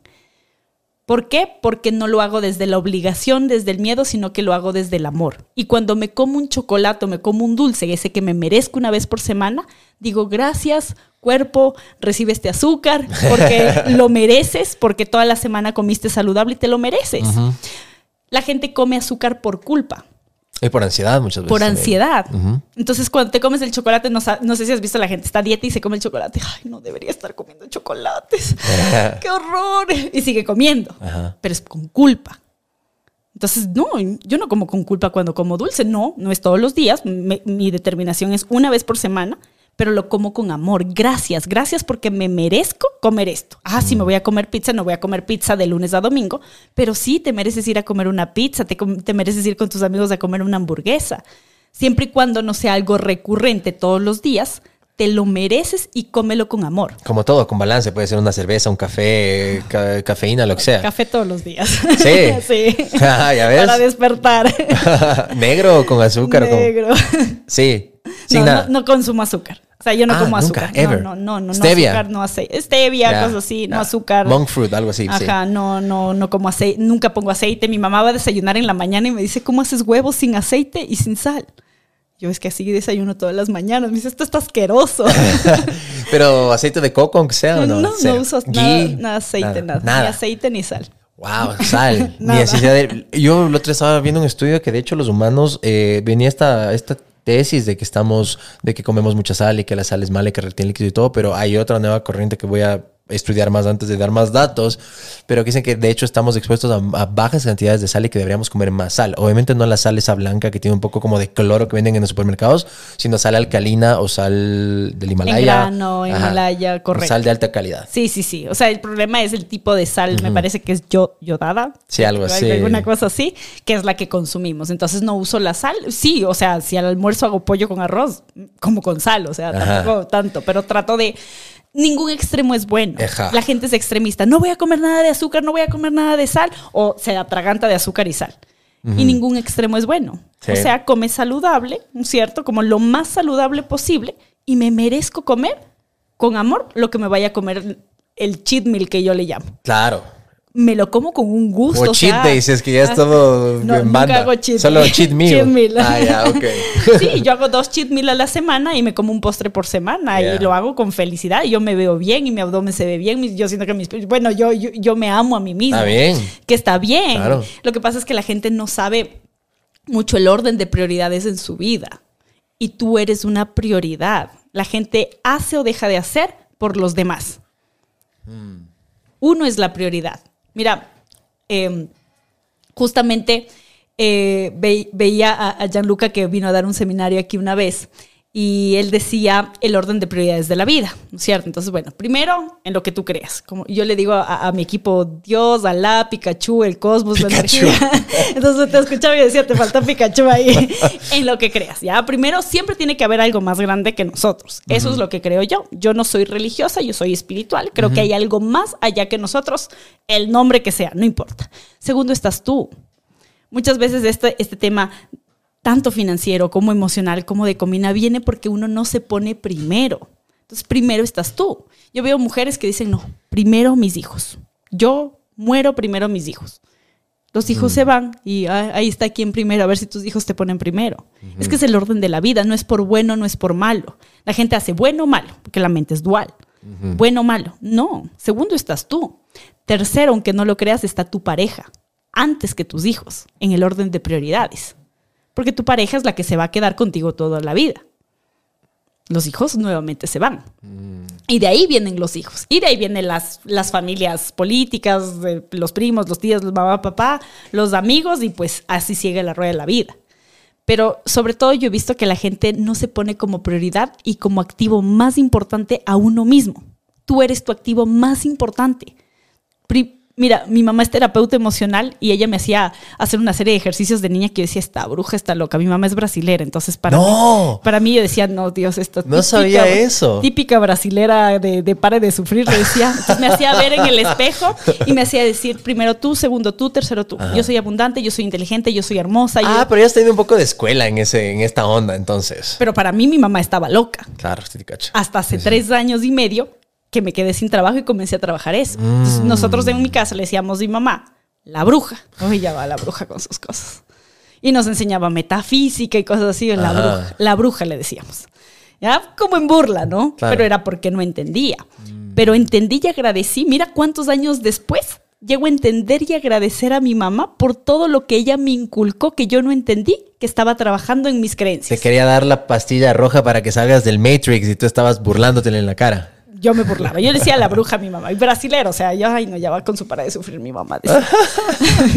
Entonces, sí, o sea, hoy agradezco. Hoy mi mamá es una de mis mejores amigas. Wow. O sea, converso más con ella que con cualquier persona. Pero hablamos de muchas cosas así, como de técnicas que nuevos psicólogos, terapeutas han sacado, de, de finanzas. De, mm, al otro día hablábamos de un libro, de un documental que se llama El Método que hay en Netflix, que, que a ella le impactó mucho, que es de este Jonah Hill, que, Mm, que- que tiene como un terapeuta que le ayuda. Dicen que es brutal. Sí, O sí, sea, sí, sí. eh, ah, me contaba muchísimo de este documental. Entonces llegué a entender cosas que me inculcaron, mas no las llegué a entender hasta ahora. Muchas veces no vas a entender las cosas. ¿sí? Lo que te pasa en la vida no lo vas a entender. Hay veces que te pasan las peores cosas en la vida y uno no entiende. Mira, a mí me han pasado retos y cosas así tan, tan, tan extrañas. Y cada vez que me pasa algo muy malo, simplemente regreso a ver al cielo y digo, gracias. No sé por qué me está pasando esto, pero desde hoy te agradezco. Tal vez hoy no entienda, pero probablemente en unos años agradezca porque hoy me está pasando esto o porque hoy me están diciendo esto. El agradecimiento, yo creo que es la base de todo. Sí, porque viene desde una energía en abundancia, porque a veces parece que cuando queremos algo, pero lo enfocas desde la óptica de no tengo esto o cuando tenga esto estás partiendo desde un lugar de, de carencia. Entonces energéticamente tal vez estás en una frecuencia en que es no tengo tal y por qué no tengo tal. En cambio cuando agradeces es una especie de, manera de sentir que ya lo tienes, es una, una frecuencia diferente como de ya tener y todo fluye de una manera diferente, por más kumbaya o tostado o como digas brujo o esotérico que suene, es verdad. Es verdad. Todo es energía y los pensamientos también tienen frecuencias de energía. Sí, sobre todo creo que algo que también me impactó mucho y que yo siempre le digo a la gente es ser feliz. La felicidad es precursor del éxito. O sea, uno no puede tener éxito si no es feliz. Y la felicidad es supremamente subjetiva, cambia según cada persona. Para, para como dijiste al inicio, para ti 2000 puede ser full, eh, lo mismo. Lo para mismo ti para felicidad puede ser sentarte a tomar un café solito en el parque viendo a la gente pasar y para otros felicidad será estar en Dubai tomándose fotos subiéndola al Instagram para flashear ante sus seguidores y sentirse que es un dios. Está bien. Eso cambia. según Nada está persona. mal. O sea, es. Hay gente que me dice, Macla, ¿qué es éxito para ti? Le digo, no, ¿qué es éxito para ti? Porque lo que es para mí no necesariamente va a ser lo mismo para ti. Macla, ¿qué es éxito para ti? Para mí el éxito es llegar a cumplir mis objetivos de vida. Eso para mí es el éxito. ¿Cuáles son tus objetivos de vida? Uy, yo tengo un montón. De los tres primeros que se te vengan a la cabeza. Así, pack. Eh, viajar por el mundo. Para mí viajar es, es algo que siempre me gustó. Yo viajo desde los 18 años, todos los años. O sea, yo mis 15 días de vacaciones, viaje, viaje, viaje, viaje, viaje, viaje. Para mí, pues, eh, uno de mis objetivos de vida, pues, es conocer un sinnúmero de países que todavía me faltan, viajar.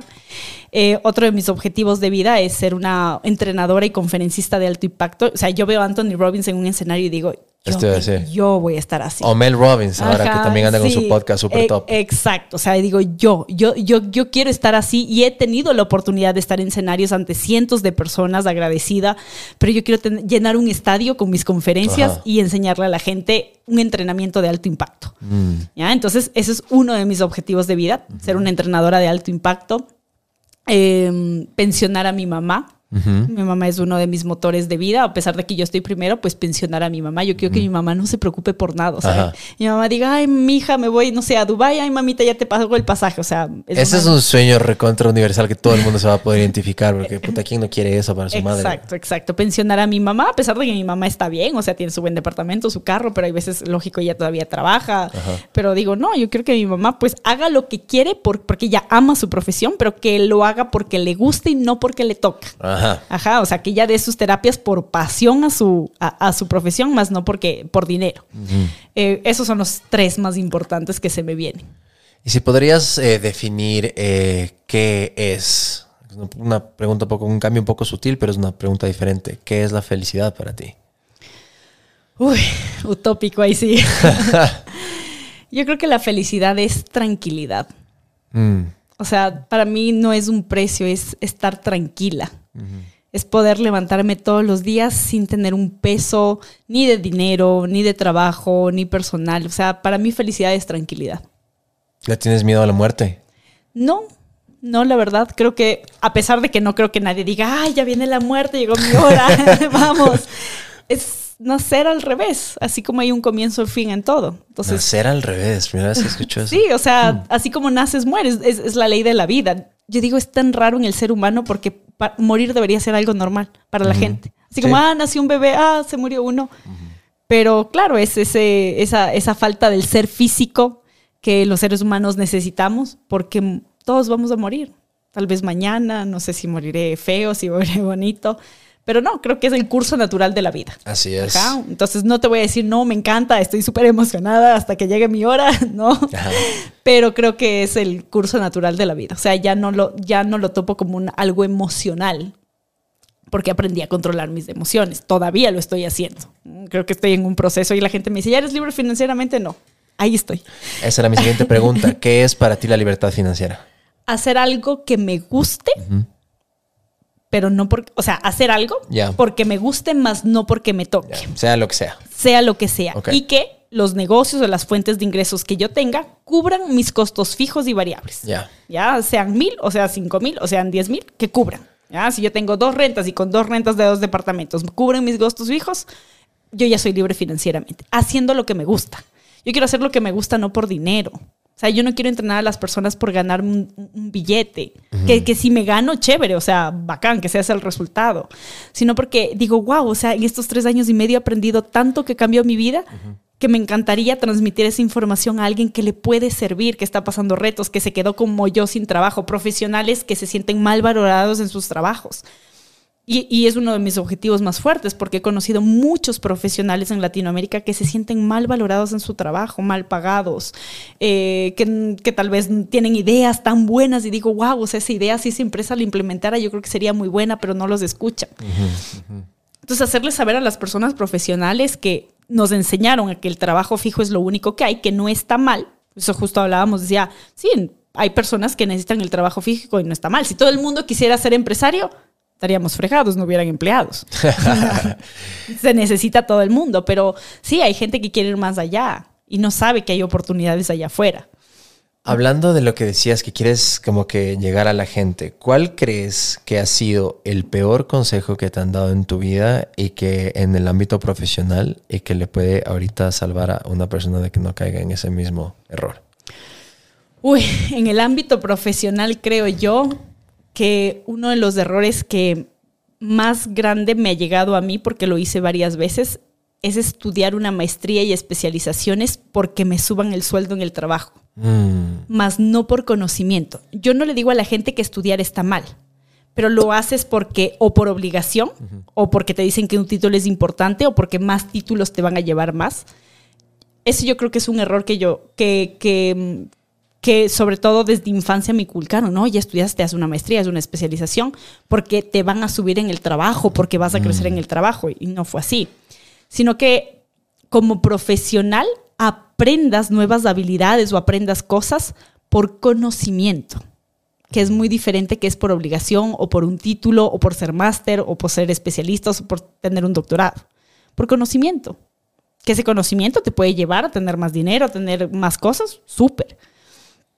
Eso creo que como profesionales, porque he visto hoy gente que tiene maestrías, doctorados, que está sin trabajo o que gana casi nada. Y lo hicieron por dinero. Dijeron, no, es que si tengo un doctorado, una maestría, me va a llevar a ganar más. El otro día justo estaba en un, en un Uber, me estaba llevando al aeropuerto un señor y me, me contaba esta frustración de con la hija, que le pagaron un montón de maestrías, de cosas y de, y de- y de educación post eh, nivel, de, de tercer nivel.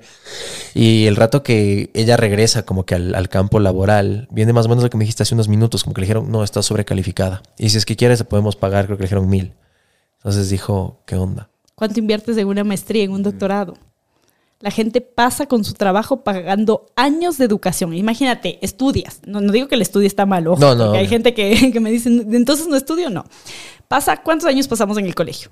12 en total más kinder y todo, ya ponle 14. Ya 15 14 años, más 5 años de universidad, más ponle entre especializaciones dos más. Paga 20 años, o sea, vas a vivir trabajando para pagar 20 años de educación. Es loco, pero la gente ni siquiera se imagina todo lo que invirtió en educación y su fin es salir para pagar por esa educación de 20 años. Claro, bueno, eso ya es, podemos hablar unas- un podcast entero solo de eso, viene ya otras teorías, ya está ahí no conspiraciones, pero también hay una, una- una corriente de gente que dice que la vivienda propia, o lo que se llamaba en los 50 como el American Dream, el sueño americano, y los estudios fueron como que ítems creados por la banca en su entonces para que todo el mundo se endeude con los créditos hipotecarios y para que todo el mundo, sobre todo en los Estados Unidos, saquen el student loan que hasta ahora no pueden terminar de pagar para precisamente esto. ¿Y quiénes son los que más lucraron con eso? Los bancos, con los intereses. Pero sí, es otra teoría, Otro, eso lo es largo. Ajá, eso lo haremos en otro momento. Ahora, ¿tú qué le dirías en este momento, 2023, a todas esas personas que te están escuchando y viendo? Tal vez algunos están por entrar a la universidad o tal vez hay personas que están, como dices, tal vez por querer abrirse su negocio o tal vez recién perdieron su trabajo o quieren simplemente salir de la situación en la que están y no saben qué hacer. ¿Qué les puedes decir? Uy, yo creo que un consejo que me daría a mí misma hace muchos años, porque lo hablo por estas personas y un consejo que me gustaría que me hubieran dado, emprende. No es fácil, pero emprende. De verdad, o sea, no hay nada mejor que uno, aunque no va a ser fácil, crear su propia realidad. Entonces yo creo que sí, yo le digo a la gente, la universidad hasta para hacer relaciones me sirvió. Claro. Las relaciones son lo que más me ha servido en el mundo de los negocios. Entonces hay gente que me dice, y mejor no estudio. pa-". No, estudia igual, pero emprende. Hoy con el tema digital, o sea, con los temas digitales, o sea, no necesitas estar dentro de, no sé, una panadería 10 horas al día para emprender. Puedes hacer diferentes cosas. No necesitas ni tanto tiempo ni tanto dinero. Pero sí se necesita querer aprender. Equivócate. Hay gente que busca, no, no, mejor no hago eso porque me voy a equivocar. No, equivócate. Es que si no, nunca vas a aprender. Entonces me dicen, no, y si hago un negocio y pierde dinero, pierde dinero, porque si no estás dispuesto a perder, nunca vas a estar dispuesto a ganar. Tienes que perder para ganar, tienes que equivocarte para tener éxito en cualquier área de la vida que tú quieras tener. Entonces creo que es un consejo que me hubiera gustado que me hubieran dado a mí misma hace muchos años, que mm, tal vez le puedo decir a la gente que lo tome con todo el corazón, que no importa que tenga su trabajo tradicional, que busque otras fuentes de ingreso, que emprenda, que haga algo por ellos, porque lo que haces por ti va a ser lo único que va a quedar. Eso pues para mí creo que sería un consejo como que más importante. Buenísimo. Me parece una perfecta nota para dejarlo ahí, Macla. Porfa, dile a la gente que te está viendo y escuchando cómo te pueden seguir y dónde te pueden encontrar. Bueno, me pueden encontrar en redes sociales como Macla Ruiz CH y pues bueno, espero que el contenido de valor que les suba les pueda aportar muchísimo valor y que puedan seguir aprendiendo sobre estos temas que siempre estoy compartiendo en mis redes. Buenísimo, Macla. Gracias por tu tiempo. Gracias a ti. Ya nos vemos la próxima. Chao, Chao, amigos. chao. Chao, chao. Uh, listo. Lo hicimos, corte. Estas luces siempre me dan calor. Gracias por acompañarme en un nuevo episodio del podcast. Si es que te gustó o aprendiste algo nuevo, por favor dale 5 estrellas en Spotify y no te olvides de compartirlo con tus amigos u otras personas en las redes sociales, ya que eso nos ayuda a crecer. Nos vemos la próxima. Que estés bien. Chao, chao.